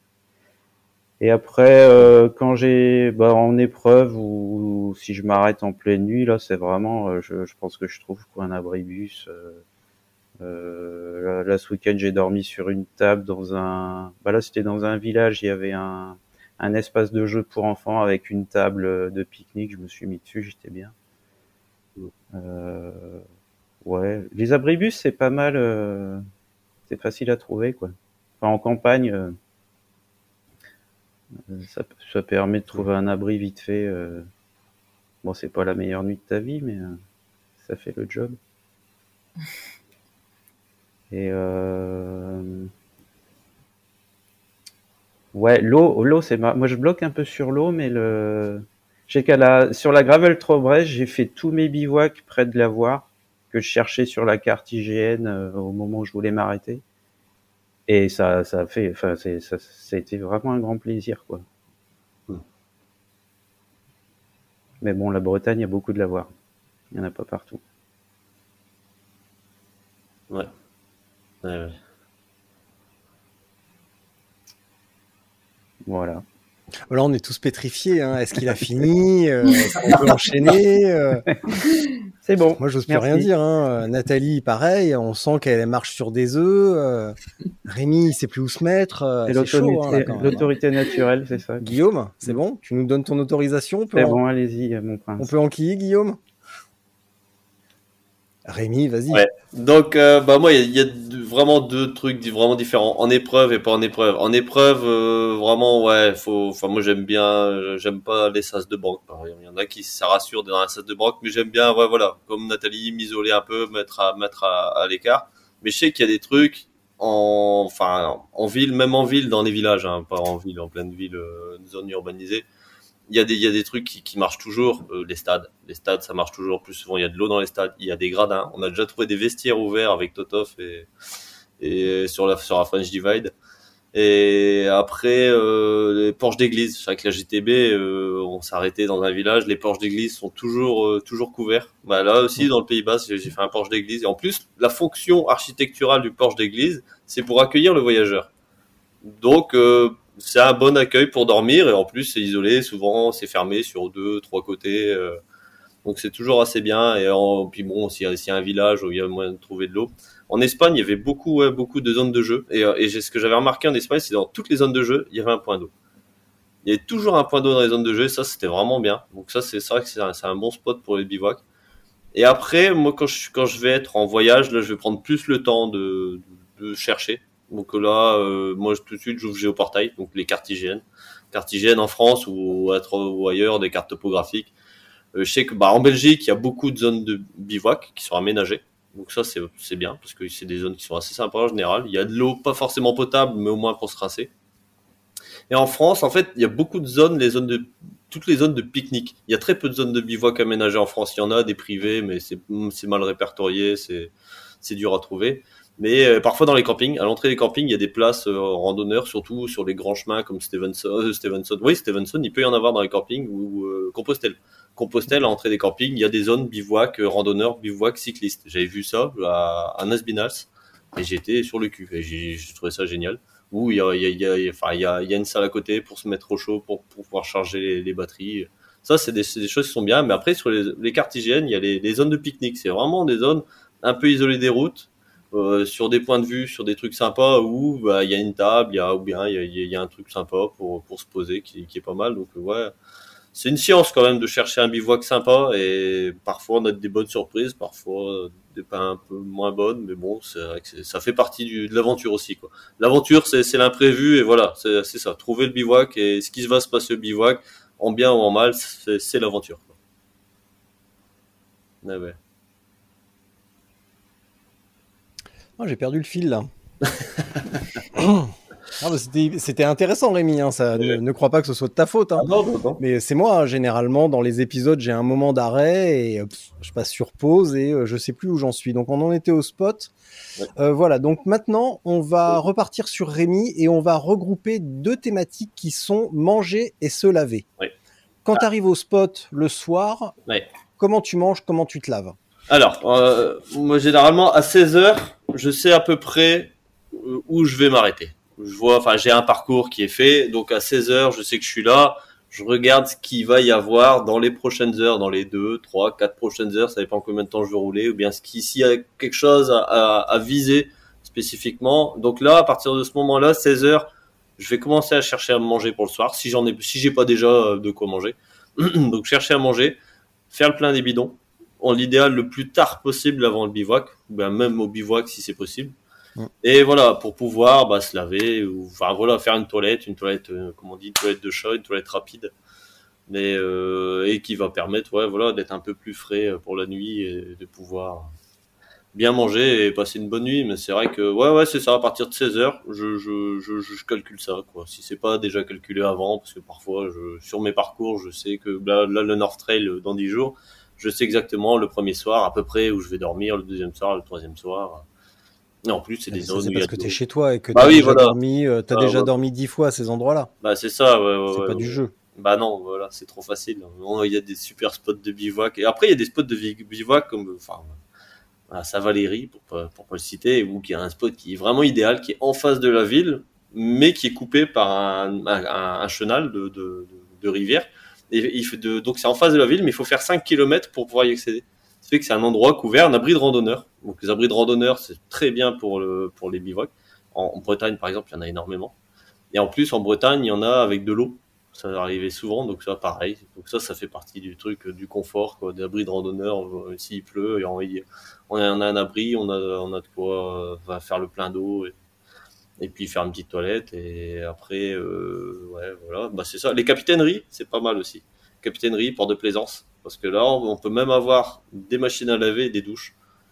Comme euh, port de Morgat. Alors là, c'est c'est sur le- c'est un incontournable de, de la Gravel Trobrez. Et ouais, non, donc euh, ça, l'hygiène, ouais. Puis après, il y a l'hygiène, il y a aussi, euh, il faut réapprendre, réapprendre à bah, pas se laver tous les jours, c'est pas grave en fait. On peut pas se laver tous les jours. Après, c'est notre corps qui est habitué à ce qu'on se lave tous les jours. Du coup, on peut prendre une douche tous les deux jours, c'est pas grave si on n'a pas fait forcément beaucoup de sport ou beaucoup d'activités physiques. On peut prendre une douche tous les deux jours ou ben faire une toilette rapide. Et c'est vrai que le fait de se laver un peu moins régulièrement, je sais que quand je passe ma journée au bureau, j'ai pas forcément envie de me laver le soir et, et ça peut pas poser de problème. Si je dors seul en plus, donc euh, voilà, il y a pas de souci. Mais euh, c'est vrai que c'est aussi le corps s'habitue à, être sale et en fait, enfin être sale, pas être sale, mais à, développer des bactéries d'une autre manière. Et en fait, si on se lave tout le temps, ben, il va être habitué à ce qu'on se lave tout le temps. Du coup, on va être rapidement sale, on va se sentir sale rapidement. Alors que si on se lave moins souvent, le corps s'habitue. Et c'est vrai que ça, ça fait partie d'une rééducation pour euh, bah, quand on fait beaucoup d'épreuves, beaucoup de, sorties. Moi, je, passe mes, soirées, mes, journées en forêt. Bah, depuis deux semaines, je suis en forêt avec les mêmes affaires. Depuis deux semaines. Enfin, le soir, j'en ai pour le soir, mais la journée, j'ai les mêmes. Bah, mes affaires, elles sentent pas plus que ça, parce que j'utilise du mérinos en plus. Et que bah, mon corps s'habituait à l'effort, s'habituait à, à tout. Et, du coup, je peux faire deux semaines avec mes affaires sans problème. Donc ça, ça, fait partie aussi de, de la préparation pour, pour le bivouac, pour l'outdoor, pour, pour tout ça. Quoi. Alors j'ai une question de, de binoclard. Parce que manifestant, toi je sais que tu as des lentilles, mais je sais pas pour Guillaume et je sais pas pour Nathalie, mais moi j'en ai. Euh, pour les épreuves, j'ai des, euh, des, des usages uniques euh, quotidiens. Euh, comment tu fais? Tu as des, des petites lingettes pour te rincer les doigts ou le, le contour des yeux avant de remettre tes lentilles? Euh, comment tu fais? Euh, moi, j'ai pas de lentilles. Non, ouais, non, j'ai pas de problème ça. de vue, Je pensais non, que tu avais des, lan- Ah non, non, non, problèmes non, de vue. Non, non, mais par contre, euh, moi je sais que pour les soins des mains, euh, il y a des, bah, le gel hydroalcoolique, hein, c'est bête, mais Ouais. ça, ça marche bien pour se nettoyer les mains quand même. Le gel hydroalcoolique, en plus, il y a des petits flacons qui marchent bien. Je sais qu'il y a les lingettes, vraiment j'évite. Hein. Moi, j'en ai pris parfois parce que j'avais besoin, j'ai eu des problèmes de fesses, comme d'hab. Ça arrive, le problème du cycliste. Et il y a un moment, j'étais pas serein et j'avais pris des lingettes euh, pour, pour nettoyer, pouvoir faire une toilette plus approfondie tout le soir, désinfecter. Mais c'est vrai que les mains, moi, je, déteste avoir les mains sales. Je déteste avoir les mains poisseuses. Euh, et bon, bah, je mets toujours des lunettes de soleil ou même, des lunettes euh, à verre blanc pour la nuit. Et c'est vrai que j'ai toujours, j'ai le même problème en fait. Comme en final, j'ai toujours mes lunettes de, ben, d'avoir les, les, mains grasses, les, et puis j'aime pas avoir des traces sur mes lunettes, donc les nettoyer. Donc c'est vrai que ça, euh, ça c'est pas toujours évident. Euh, ouais, j'ai l'hydroalcoolique, ça marche bien. Il y a des, Mm. il y a, il y a des, des espèces de, je sais plus, c'était Ricky Lein qui avait sorti un, un produit, s'appelle le sans eau, qui permet de se nettoyer sans, sans, sans eau, justement. Et qui, qui marchait pas trop mal, ouais, ouais. Je sais pas s'ils le font encore. Mais c'est vrai que ouais, pour, pour l'hygiène des mains, puis en plus, bah, il faut se laver les mains. hein. C'est bête, hein, mais euh, voilà, en la journée, on fait beaucoup de choses et pour manger le soir, euh, pour pas choper une maladie, pour pas, pour pas avoir, euh, ouais, choper un- une bactérie, un mal de ventre, une diarrhée euh, explosive en plein trip, ça arrive, mais c'est pas Ouais. agréable. Non, ou aller simplement chez l'ostéo se faire remettre après une chute malheureuse dans une forêt, puis repartir avec une gastro, parce que la bougresse avait une gastro et qu'elle te l'a refilée en te manipulant. Là, ça sent le vécu, ça. Ah, ça, ça commence juste à aller mieux. C'était lundi matin. Ah ouais, ouais, ouais. Ah ouais. Non, mais voilà, se laver les mains, c'est important, mais c'est vrai que ouais, c'est pas toujours évident. Mais après, avec un peu d'eau, un peu de savon, j'ai toujours un savon de Marseille sur moi. Un savon solide qui sert à Ouais. tout, en fait. Il sert à tout, Ouais. le savon de Marseille. Et, euh, voilà, pour se laver, pour faire la vaisselle, pour laver les fringues. euh, voilà, et c'est vrai qu'un savon solide, ça, ça, ça sert à tout. Et voilà, pour un peu qu'on trouve un lavoir, un point d'eau, c'est c'est écologique, entre guillemets. Ça, voilà, juste un peu de savon, ça va, ça va pas dégager trop, trop, trop de polluants. Donc, Et euh, en plus, si tu l'enroules dans ta polaire, ça fait un oreiller. Ouais, c'est vrai. En plus, ça fait même une arme dans une chaussette. Comment s'appelle le truc, c'est que tu fais tourner pour, euh, pour choper un truc, c'est comment déjà Une fronde, Une fronde. Fronde, ouais, ouais, ouais. Ouais. Avec une fronde, avec une chaussette et un savon. Bah écoute, hein, quand il y a vraiment rien à bouffer, il y a rien à bouffer. hein. Euh, justement, la nourriture, comment tu t'y prends? Tu, Parce que là, tu as parlé de, de, la, de la boisson. Ouais, ouais. Bah, ça Euh, dépend si, si j'ai un réchaud ou pas. Donc ça, c'est aussi Ouais. la question, ouais, ouais, avec ou sans réchaud. Donc avec réchaud, et même avec réchaud, il y a réchaud à gaz, réchaud à, réchaud à essence, réchaud, euh, réchaud à bois, enfin voilà. Euh, mais bon, si j'ai un réchaud, bah, je prends de quoi faire un plat chaud, ou bah, si, à moins qu'il fasse vraiment bon.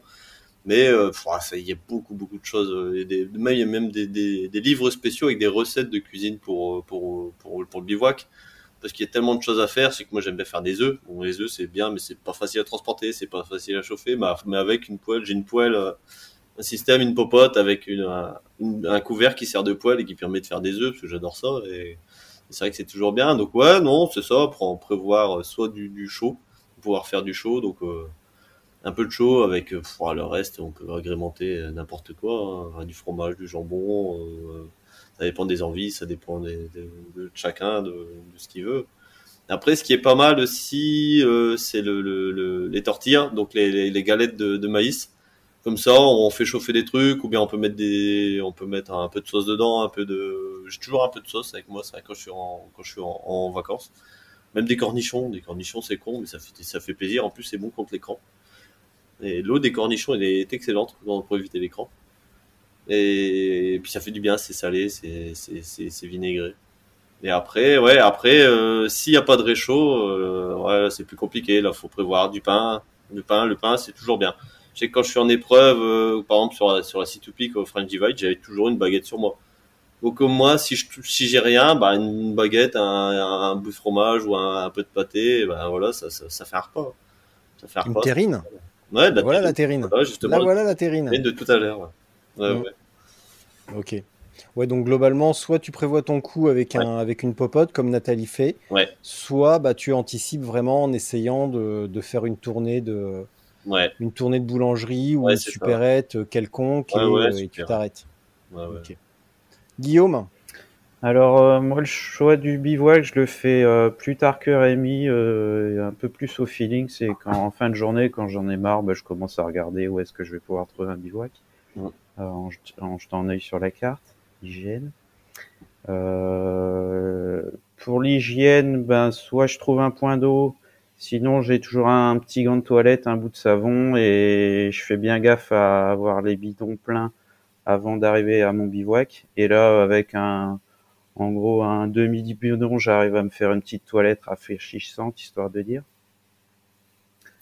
Euh, brossage de dents qui sont, change tout. Par contre, ça, je trouve que bah, quand on a les dents propres, on se sent propre, quoi.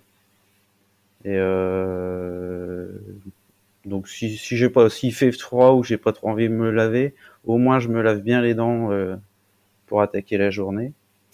Euh, et après pour la bouffe, euh, bah, en voyage j'ai toujours un réchaud. Et euh, sinon en épreuve, euh, bah là j'ai pas de réchaud. Par contre moi je, je transporte beaucoup de bouffe. J'essaie toujours d'avoir à peu près euh, une journée de bouffe avec moi. Euh, là c'est ma c'est ma peur quoi. Je, transporte ma peur quoi. J'ai ma bouffe.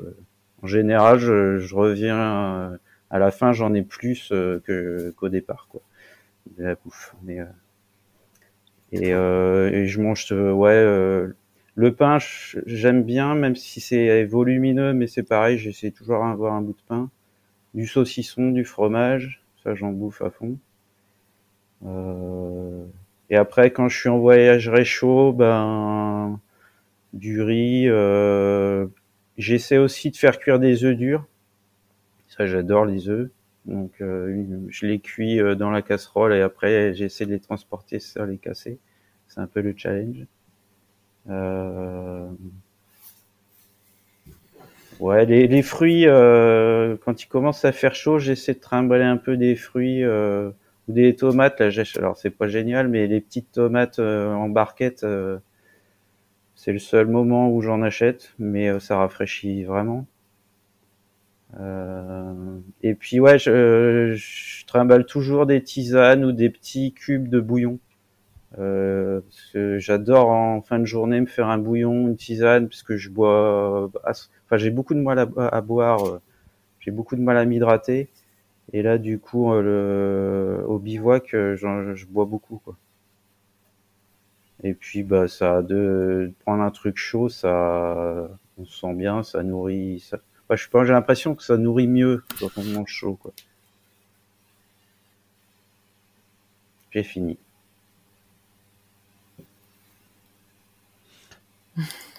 Non, non, mais là, en plus, j'allais dire un truc sérieux. Notez bien. Euh, tout à l'heure, Rémi disait que dormir dans la dehors, on a des peurs parfois irrationnelles. Et là, tu viens de l'exprimer, c'est que tu, bon, on y reviendra tout à l'heure, tu transportes tes peurs. Et il y a un côté euh, réconfortant dans la nourriture, dans des petits rituels que l'on Mm. va avoir, finalement.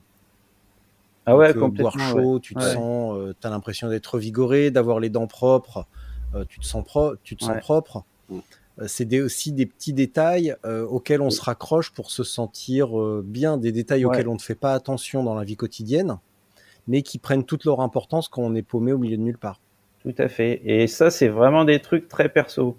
Ouais, il y a un truc, par exemple, c'est l'eau gazeuse. Ouais. Tu, tu mets un bidon de- d'eau gazeuse, mais ma journée, elle, est... elle change complètement, quoi. Si j'ai pas le moral, je trouve une eau gazeuse et je repars à fond, quoi. Ouais. Mais euh, moi, ça, euh, c'est ça c'est vraiment euh, une question ouais. d'expérience, quoi. Faut découvrir euh, ces petits trucs, quoi. Alors d'ailleurs, tu me fais penser à un truc. C'est qu'il y a trois semaines, un mois, j'ai fait un épisode avec Caroline Ferguson qui revenait de son tour du, son tour du monde. Et on a oublié de parler d'un truc, c'est que elle, quand elle a pas le moral, elle écoute Master of Puppets de Metallica. Et ça nous fait un point commun supplémentaire, le plus cool qu'on pouvait imaginer. Donc je suis hyper content et comme je sais qu'elle écoute, Caroline, je t'embrasse fort et on écoutera Master of Puppets ensemble.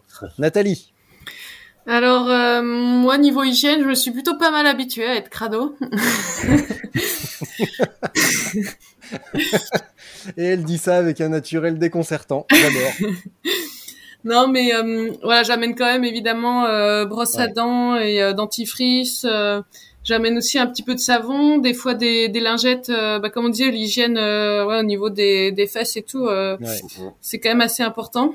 Ouais. Euh, sinon, ça fait vite mal et des irritations, tout ça. Et voilà, comme je disais, après moi je fais des, des bonnes douches. Euh, euh, ouais, tous les 3-4 jours, je me prends un, un hôtel. Ou alors il y a les warm shower aussi qui est, qui est sympa.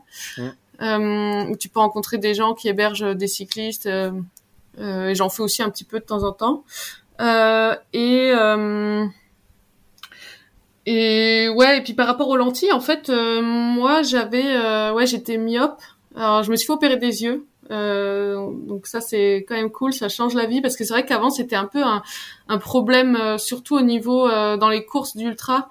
Euh, j'avais des lentilles et, euh, et ouais c'est un peu une horreur dès que t'as une, une poussière. Moi j'avais des lentilles euh, dures en fait.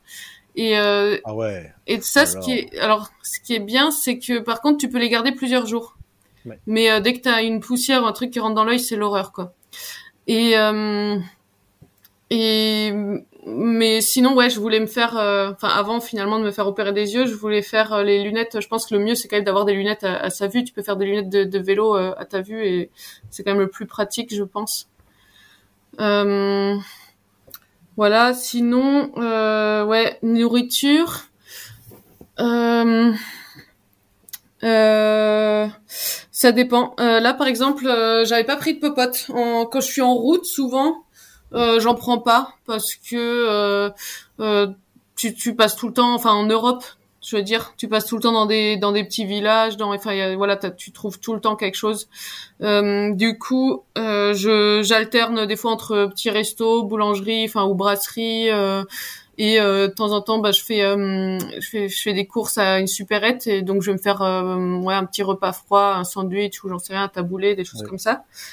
Et euh, en gravel, souvent, je vais quand même prendre la popote parce que là, je vais être un peu plus isolée et hum, et ça dépend. Enfin, c'est pareil. En fait, tu passes quand même souvent par des villages, donc je vais pas prendre toute la nourriture pour tout le voyage avec moi. Je vais toujours prendre pour rester assez euh, assez léger. Surtout, c'est c'est plus par rapport surtout à la, à la place dans les dans les sacs.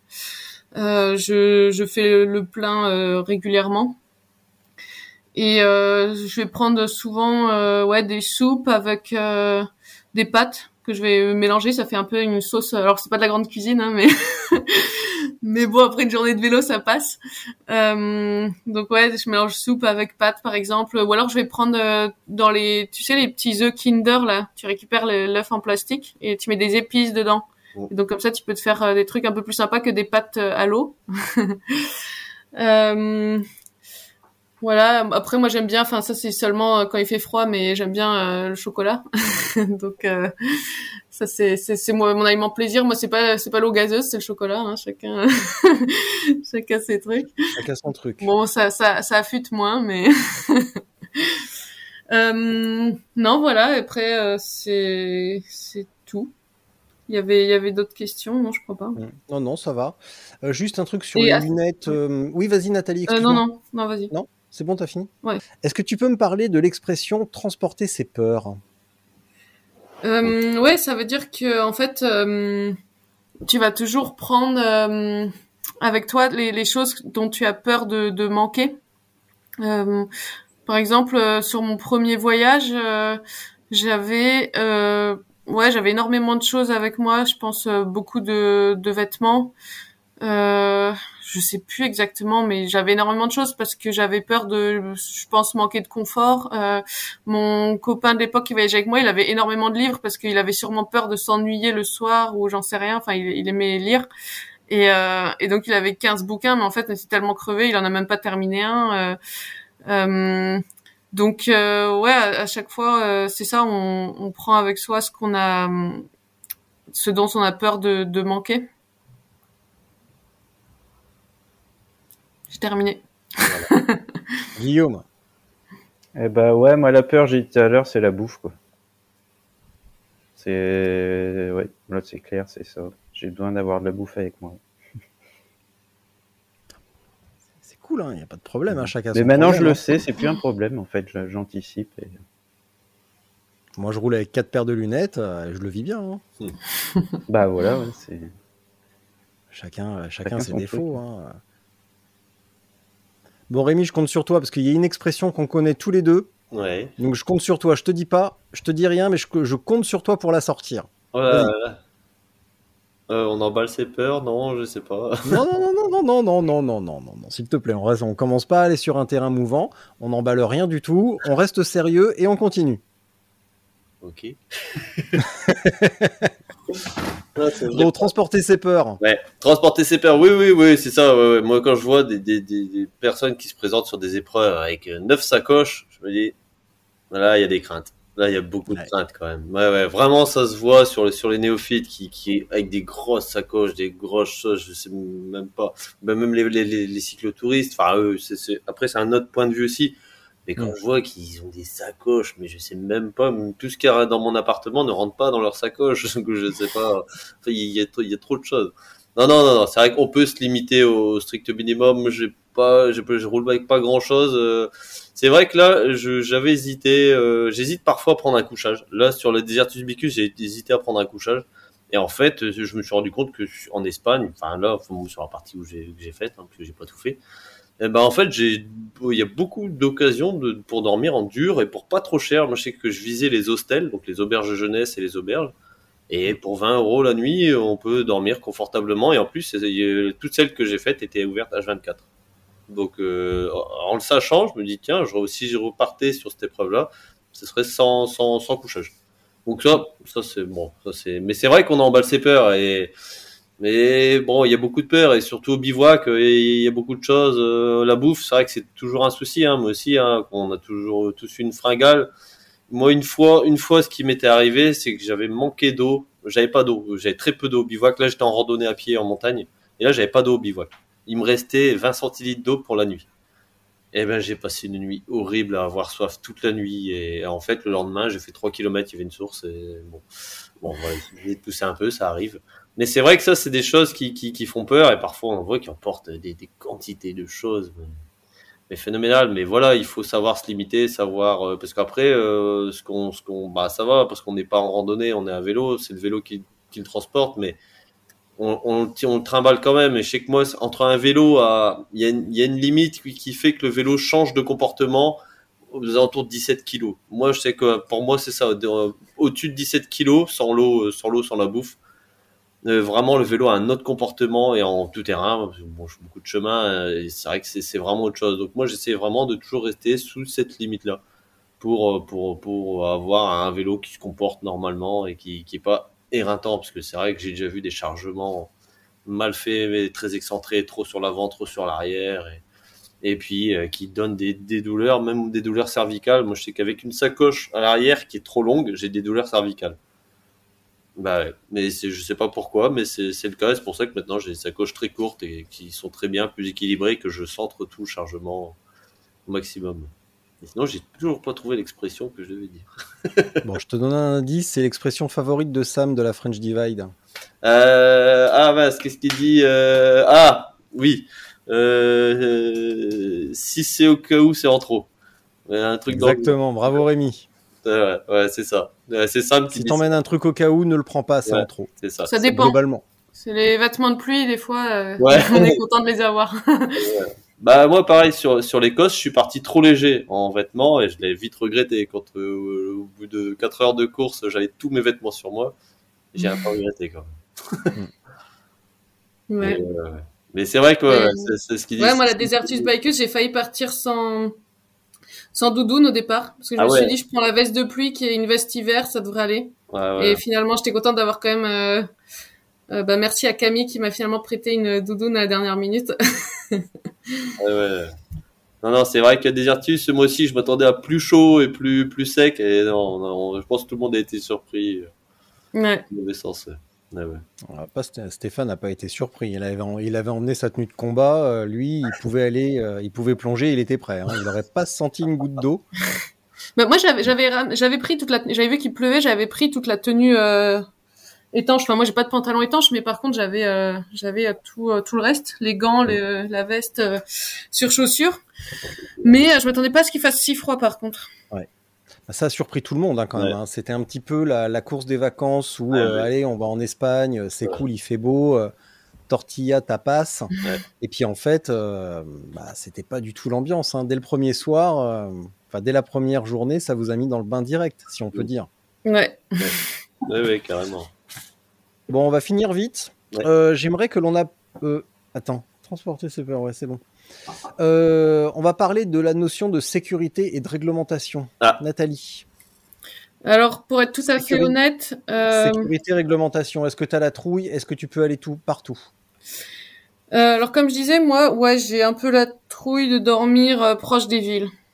Hmm. Parce que déjà, le vélo, il reste dehors, euh, et comme euh, souvent je suis en tente, je vois pas. Hmm. Euh, donc, euh, donc voilà, il y a un peu cette crainte-là. Euh, et, et puis oui, enfin, plus t'es proche des villes, plus t'as de chance aussi d'a- d'avoir des personnes un peu euh, mal intentionnées. Euh, Donc, euh, donc euh, voilà, niveau sécurité, c'est ce que je disais. En fait, j'essaye d'être discrète. Euh, souvent, pareil, moi, je cherche mes, mes lieux de bivouac plutôt assez tard. Comme ça, je plante la tente en fait un peu avant qu'il fasse nuit. Je sais qu'il y aura plus grand monde qui va passer. Et et puis, ben le matin, bon, c'est pas toujours le cas, mais j'essaye aussi de me lever plus ou moins avec la lumière du jour.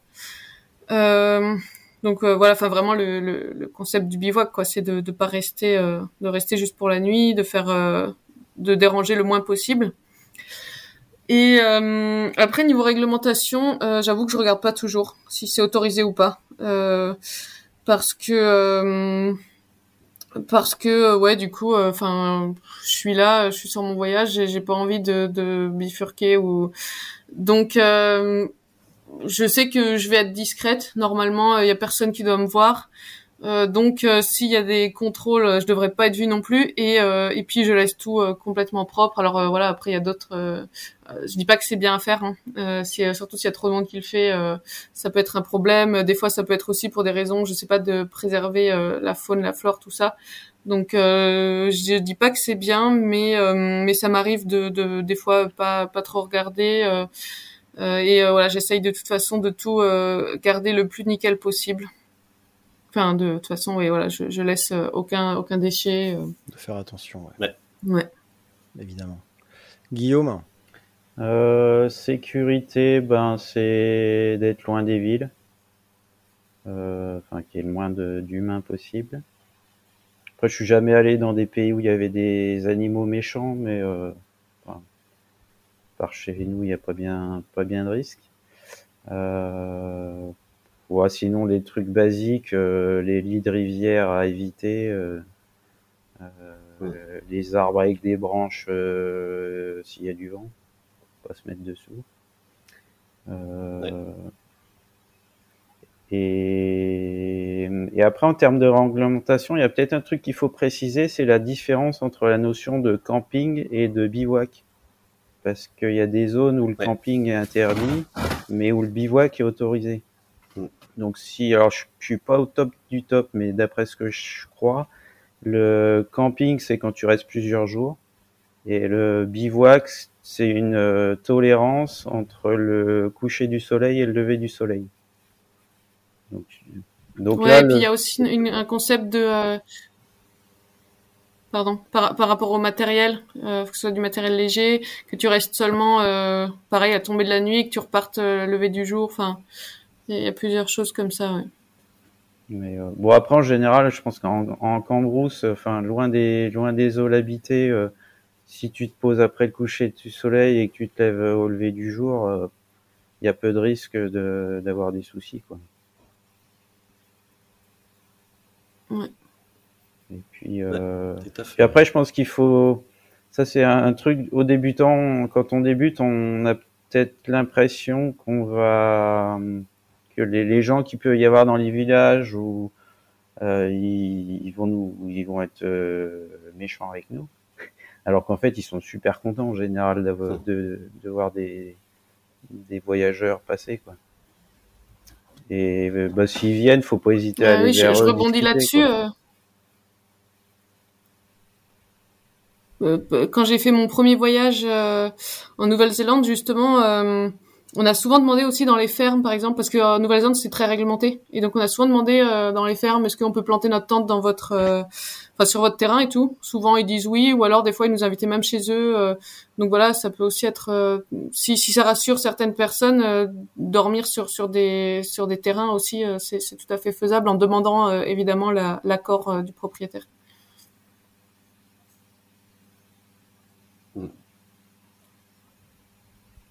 Oui, donc, c'est toi. Ouais, c'est à moi.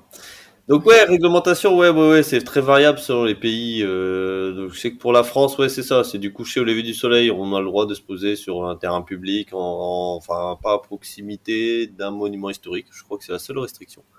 Euh, donc bon, les églises, ça peut en faire partie. Bon, mais bon, euh, après, oui, tant, tant qu'on dérange pas, qu'on arrive euh, tard et qu'on repart tôt, il n'y a, pas de souci, qu'on laisse tout propre. Euh, non, non, ça c'est pas un souci, donc c'est pas une occupation durable. Je sais que par exemple, Pays-Bas, c'est très mal vu. C'est très, c'est complètement, si on est détecté en bivouac, on a une amende directement. C'est vraiment très très mal vu. C'est vrai qu'on l'avait fait, enfin on a voulu bivouaquer ou on a bivouaqué. Je sais plus si on a bivouaqué avec Louis quand on était à Amsterdam. Et c'est vrai que finalement, en fait, bon, il y a des campings partout, donc on s'y, on s'y retrouve assez bien. Et en Belgique, euh, pareil, c'est très réglementé. Il y a des zones de bivouac justement qui sont aménagées, qui permettent euh, justement de ne pas bivouaquer en dehors de ces zones. Mais bon, après, quand on, tant qu'on n'est pas vu, euh, c'est pas, on dérange pas, quoi. C'est pas, on fait, on fait rien de mal. Si c'est juste pour dormir. Donc là, ouais, niveau réglementation, donc là, il faut quand même se renseigner dans les pays où on va. Euh, Je sais que par exemple au Danemark aussi, il y a beaucoup de zones aménagées pour les bivouacs. Des espèces de petits, petits refuges, euh, pareil, les bottis euh, en Écosse, qui sont très très bien, très en plus entretenus. Donc ils rapportent même du bois dans les refuges. Sais que pareil, quand j'avais fait la traversée de l'Alsace, le, enfin la traversée du massif des Vosges plutôt, le TMV, il y a des refuges partout, partout, partout. Et c'est vraiment super sympa de se trouver des refuges seuls. Moi, je sais que j'ai fait un refuge en duplex, enfin, en- avec une mezzanine, truc super sympa, avec une place à feu en haut d'une falaise. Donc ça, c'est vrai qu'il y a des zones euh, qui peuvent être plus sympas. euh, Donc voilà, s'écarter des villes, aller un peu dans les zones de nature, les zones... euh, Et après, on arrive sur la sécurité, parce que c'est vrai que au niveau sécurité, bah voilà, éviter les fonds de vallée, parce que déjà c'est humide. Il y a l'humidité qui descend à 4h, 5h du matin. Donc quand le point de rosée passe, on a l'humidité qui arrive. Donc faut, faut éviter quand même. Et puis euh, les montées des eaux, montées des eaux brutales. S'il y a un, un orage en amont, on peut avoir une montée des eaux rapide. Il y a eu des catastrophes comme ça, comme au Grand Bornand par exemple, et où un camping avait été complètement emporté euh, par, par, une, par un torrent. Donc ça, Ouais. ouais, ouais, ça, ça arrive, hein, c'est des cas, des cas d'école quand on étudie les risques euh, en général. Après, ouais, au niveau risque, ouais, voilà, pour éviter le risque humain, bah voilà, s'écarter des villes, même si, enfin, il y a un cas avéré là euh, dans la vallée du Rhône, donc un, un cycliste qui voyageait, qui, qui, voilà, qui tombait sur de la mauvaise personne et bon, il, a- il s'est fait, il s'est fait, voilà, il s'est fait assassiner. Mm. Bon, ça arrive, c'est vraiment un cas exceptionnel. Au niveau vol, j'ai entendu une seule fois un vol de vélo la nuit, donc deux cyclistes qui ont dormi dans leur tente, ils se sont levés le matin, il n'y avait plus de vélo. Donc ça, j'ai entendu vraiment une seule fois. Et après, moi, niveau sécurité, ce que je mets toujours en place, c'est ça, ne pas être vu, être pas visible, éviter de manger là où je dors, parce que la bouffe attire les bêtes et attire surtout les sangliers. Dans des zones comme en Ardèche, j'ai un cas, parce qu'il y a deux bivouacs en Ardèche, dans les gorges de l'Ardèche, et je, me rappelle d'une fois où, il y avait des personnes, des citadins, disons, pour pas dire autre chose, qui, euh, avaient campé à côté de nous euh, en mode bivouac, où ils ont dormi dans, l'herbe, où ils ont mangé sur place, et ils se sont fait retourner le campement par les, les sangliers la nuit. Mais vraiment retourner. Nous, on avait mangé à part, on avait accroché la bouffe même dans les arbres, parce que je sais que dans les zones de sangliers, les sangliers, ils vont pas hésiter à défoncer une tente pour trouver de la bouffe. Donc ouais, il y a des zones comme ça où s'il y a du sanglier, bon, ça se voit assez rapidement, le sol est retourné par endroits, euh, on peut on peut détecter les traces. Moi, j'aime bien chercher les traces, donc euh, c'est vrai que les zones de sanglier, faut faire gaffe. Après, il y a très peu de danger, euh, très peu de danger pour les pour les pour les animaux globalement en France. euh, Enfin, en Europe, oui, il y a des zones d'ours, mais voilà, faut éviter. hein, on sait où ils habitent. Hein. J'avais vu un reportage comme ça d'un d'un- un mec qui avait voyagé à travers le monde et qui s'était fait retourner sa tente par un ours. Il dit je comprends pas et tout. Et après, avec le recul, il s'est dit mais en fait c'est moi l'erreur. Je suis sur son territoire, donc j'ai rien à faire là. C'est pas lui qui m'embête, c'est moi qui l'embête. Donc euh, voilà, ça c'est des choses à penser avant si on voyage. je pense je pense au Balkan ou bien en Amérique du Nord. Et après moi le plus gros danger que je connaisse en France, c'est. Les tiques, c'est vraiment, moi, je sais que c'est un truc que je surveille tout le temps. Enfin, j'en ai toujours au boulot. Et en plus, on peut choper la maladie de Lyme. La maladie de Lyme, elle est présente en France. Donc, les tiques, faut toujours faire gaffe. Si on se pose dans des feuillages, dans des hautes herbes, on passe dans les hautes herbes, on va, on va pisser sur le côté du campement. Ben, il y a souvent des tiques, surtout au printemps, été. euh, Donc, ça, faut faire gaffe. Vraiment inspecter après, après, après chaque bivouac. euh, si on n'a pas de tique, euh, donc ça fait comme c'est une bête qui, qui, rentre dans la peau pour faire un- pour, pour, pomper le sang et ça fait une espèce de piqûre donc euh, ça faut inspecter un peu se faire inspecter euh, quand on fait des sorties dans les broussailles donc ça c'est vraiment moi le plus gros danger c'est vraiment les tiques parce que ça c'est un, un truc à surveiller c'est un, un problème qui se développe en plus de plus en plus. Parce que bon euh, en fait euh, bon il y a un système de régulation on régule les renards on régule les renards parce qu'ils sont nocifs. Et en fait, le fait qu'il y ait le renard, ça diminue la quantité de, rongeurs et du coup la quantité de tiques. Donc euh, en fait, il faut qu'il y ait des renards pour qu'il y ait moins de tiques. Et, là où le renard est, il y a moins la maladie de Lyme qu'ailleurs. Donc bon, ça c'est tout un débat sur le, conflits d'intérêts, sur l'occupation et tout, la régulation, la chasse, etc. Mais voilà, c'est des choses à, à faire gaffe. Après, oui, il y a des trucs, les moustiques, les zones à moustiques, parce que c'est m'arrivé de me poser une fois, j'ai le souvenir du lac du Salagou l'été, attaqué toute la nuit par les moustiques tigres, parce que eux, ils se reposent pas. Les moustiques normaux, disons, qui sont là euh, au coucher du soleil, les moustiques tigres, ils sont là H24. Et eux, et si t'es là dans le coin, ils vont pas hésiter à t'attaquer. Les moustiques tigres, ils sont, ils sont assez, assez coriaces. Donc ouais, ouais, donc bon, voilà, niveau sécurité, c'est surtout ça, quoi, des, des choses à faire, à ne pas faire. Parfois, quand je vois qu'il y, a de la, bestiole, enfin, de la, de- en forêt, enfin, tu vois, du, du bétail un peu, ou, enfin, du gibier plutôt, pas du bétail, euh, bah, j'hésite pas à, enfin, c'est des bêtes, hein, du coup, je vais pisser autour du, du bivouac pour marquer mon territoire, et c'est vrai que j'ai jamais été embêté plus que ça. Voilà. Euh, S'il y a du sanglier, vraiment, j'accroche la bouffe dans les arbres. Ça, c'est pas grand chose, mais et pas ouais, pas vraiment pas dor- pas dormir là où on a mangé. Ça, c'est vraiment les règles de base et si on respecte ça, il y a pas de souci. Aux États-Unis, en Amérique du Nord, ils ont même des casiers sur les zones de bivouac pour euh, que les ours ne viennent pas euh, défoncer les tentes ou quoi, et du coup ils ont des casiers spéciaux qui ferment euh, pour éviter que les ours défoncent tout. Donc ça c'est pour l'histoire, mais c'est des choses qu'on n'aura pas en Europe. Très peu. Je vois rien d'autre. Pour info, euh, depuis l'année dernière, il y a un Français qui est euh, incarcéré en Iran, qui a écopé de 8 ans de prison pour avoir fait voler son drone dans une, zone désertique entre l'Iran et le Tadjikistan, et depuis, il est accusé d'espionnage. Ah. Donc, euh, Ouais. C'est des choses qui... que ce soit les ours ou les drones, euh, bah, il faut faire attention où on fait des trucs, ouais, parce que les conséquences peuvent, peuvent en être funestes. Voilà. Nathalie, est-ce que tu as quelque chose à dire pour conclure? Si tu devais... Qu'est-ce que tu dirais à quelqu'un qui te dit euh, J'ai envie mais j'ai peur? Euh, je dirais que hum, ouais, il n'y a pas forcément de raison d'avoir peur. Euh, que ça se passe en général plutôt bien si on si on respecte un peu toutes les, les règles qu'on a énoncées jusqu'à maintenant pendant le podcast, enfin les règles ou conseils. Il n'y a pas de raison en fait que, que ça se passe mal. Et, euh, et oui, d'y aller, euh, pourquoi pas avec euh, des personnes euh, plus expérimentées si, si on a peur. Euh, on verra que en fait, il n'y a, y a pas, y a pas grand-chose à avoir peur. Guillaume? Bah, moi, je lui dirais, ben, pose-toi vraiment la question de, de, de quoi t'as peur. Et, euh, et ça va amener dans une démarche où on va se rendre compte qu'il n'y a pas à avoir peur, je pense. Et puis après, tester avec quelqu'un, comme on a dit. Quoi. Même chez soi, euh, enfin, rien que de s'allonger dehors dans son jardin et d'y passer une nuit, euh, c'est un truc que très peu de monde en fait. Ouais. Très peu de monde fait. Euh, qui est pas courant, donc euh, de le faire au moins une fois, on se rend vite compte que qu'on va pas se prendre le ciel sur la tête, quoi.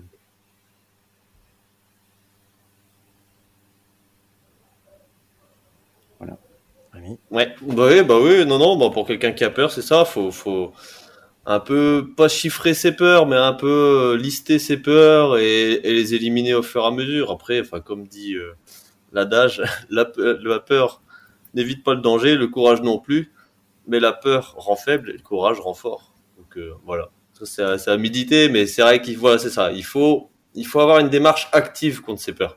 Sais que moi j'avais le vertige pendant longtemps et j'ai combattu ce vertige en voilà en, étant actif, en, en prenant mon courage à deux mains et en allant faire d'escalade, en allant faire des séances pour pour un peu combattre ça. Et j'ai enfin, j'ai d'autres peurs mais voilà et pareil de dormir dehors. Moi je sais que j'ai peur des chiens aussi. Moi moi je sais que quand je suis en bivouac, un chien qui aboie au loin, ça va me perturber toute la nuit. Je veux dire, il va venir, il va me déranger. Alors, c'est irrationnel, parce que le chien va pas venir, il s'en fout.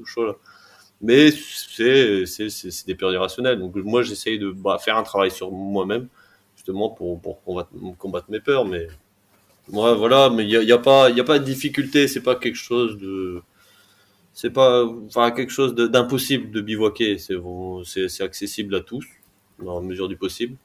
Donc euh, voilà, chacun peut, peut prendre son courage à deux mains et bivouaquer s'il, le souhaite. Et après, si ça lui fait plaisir, parce que moi je sais qu'il y en a, qui, en a beaucoup, hein, qu'on voit tous les ans, qui testent. Ils disent ouais, je veux bivouaquer, je veux faire comme machin. L'aventure, c'est à la mode. Il y en a qui veulent acheter de l'aventure. On voit, on nous vend de l'aventure partout.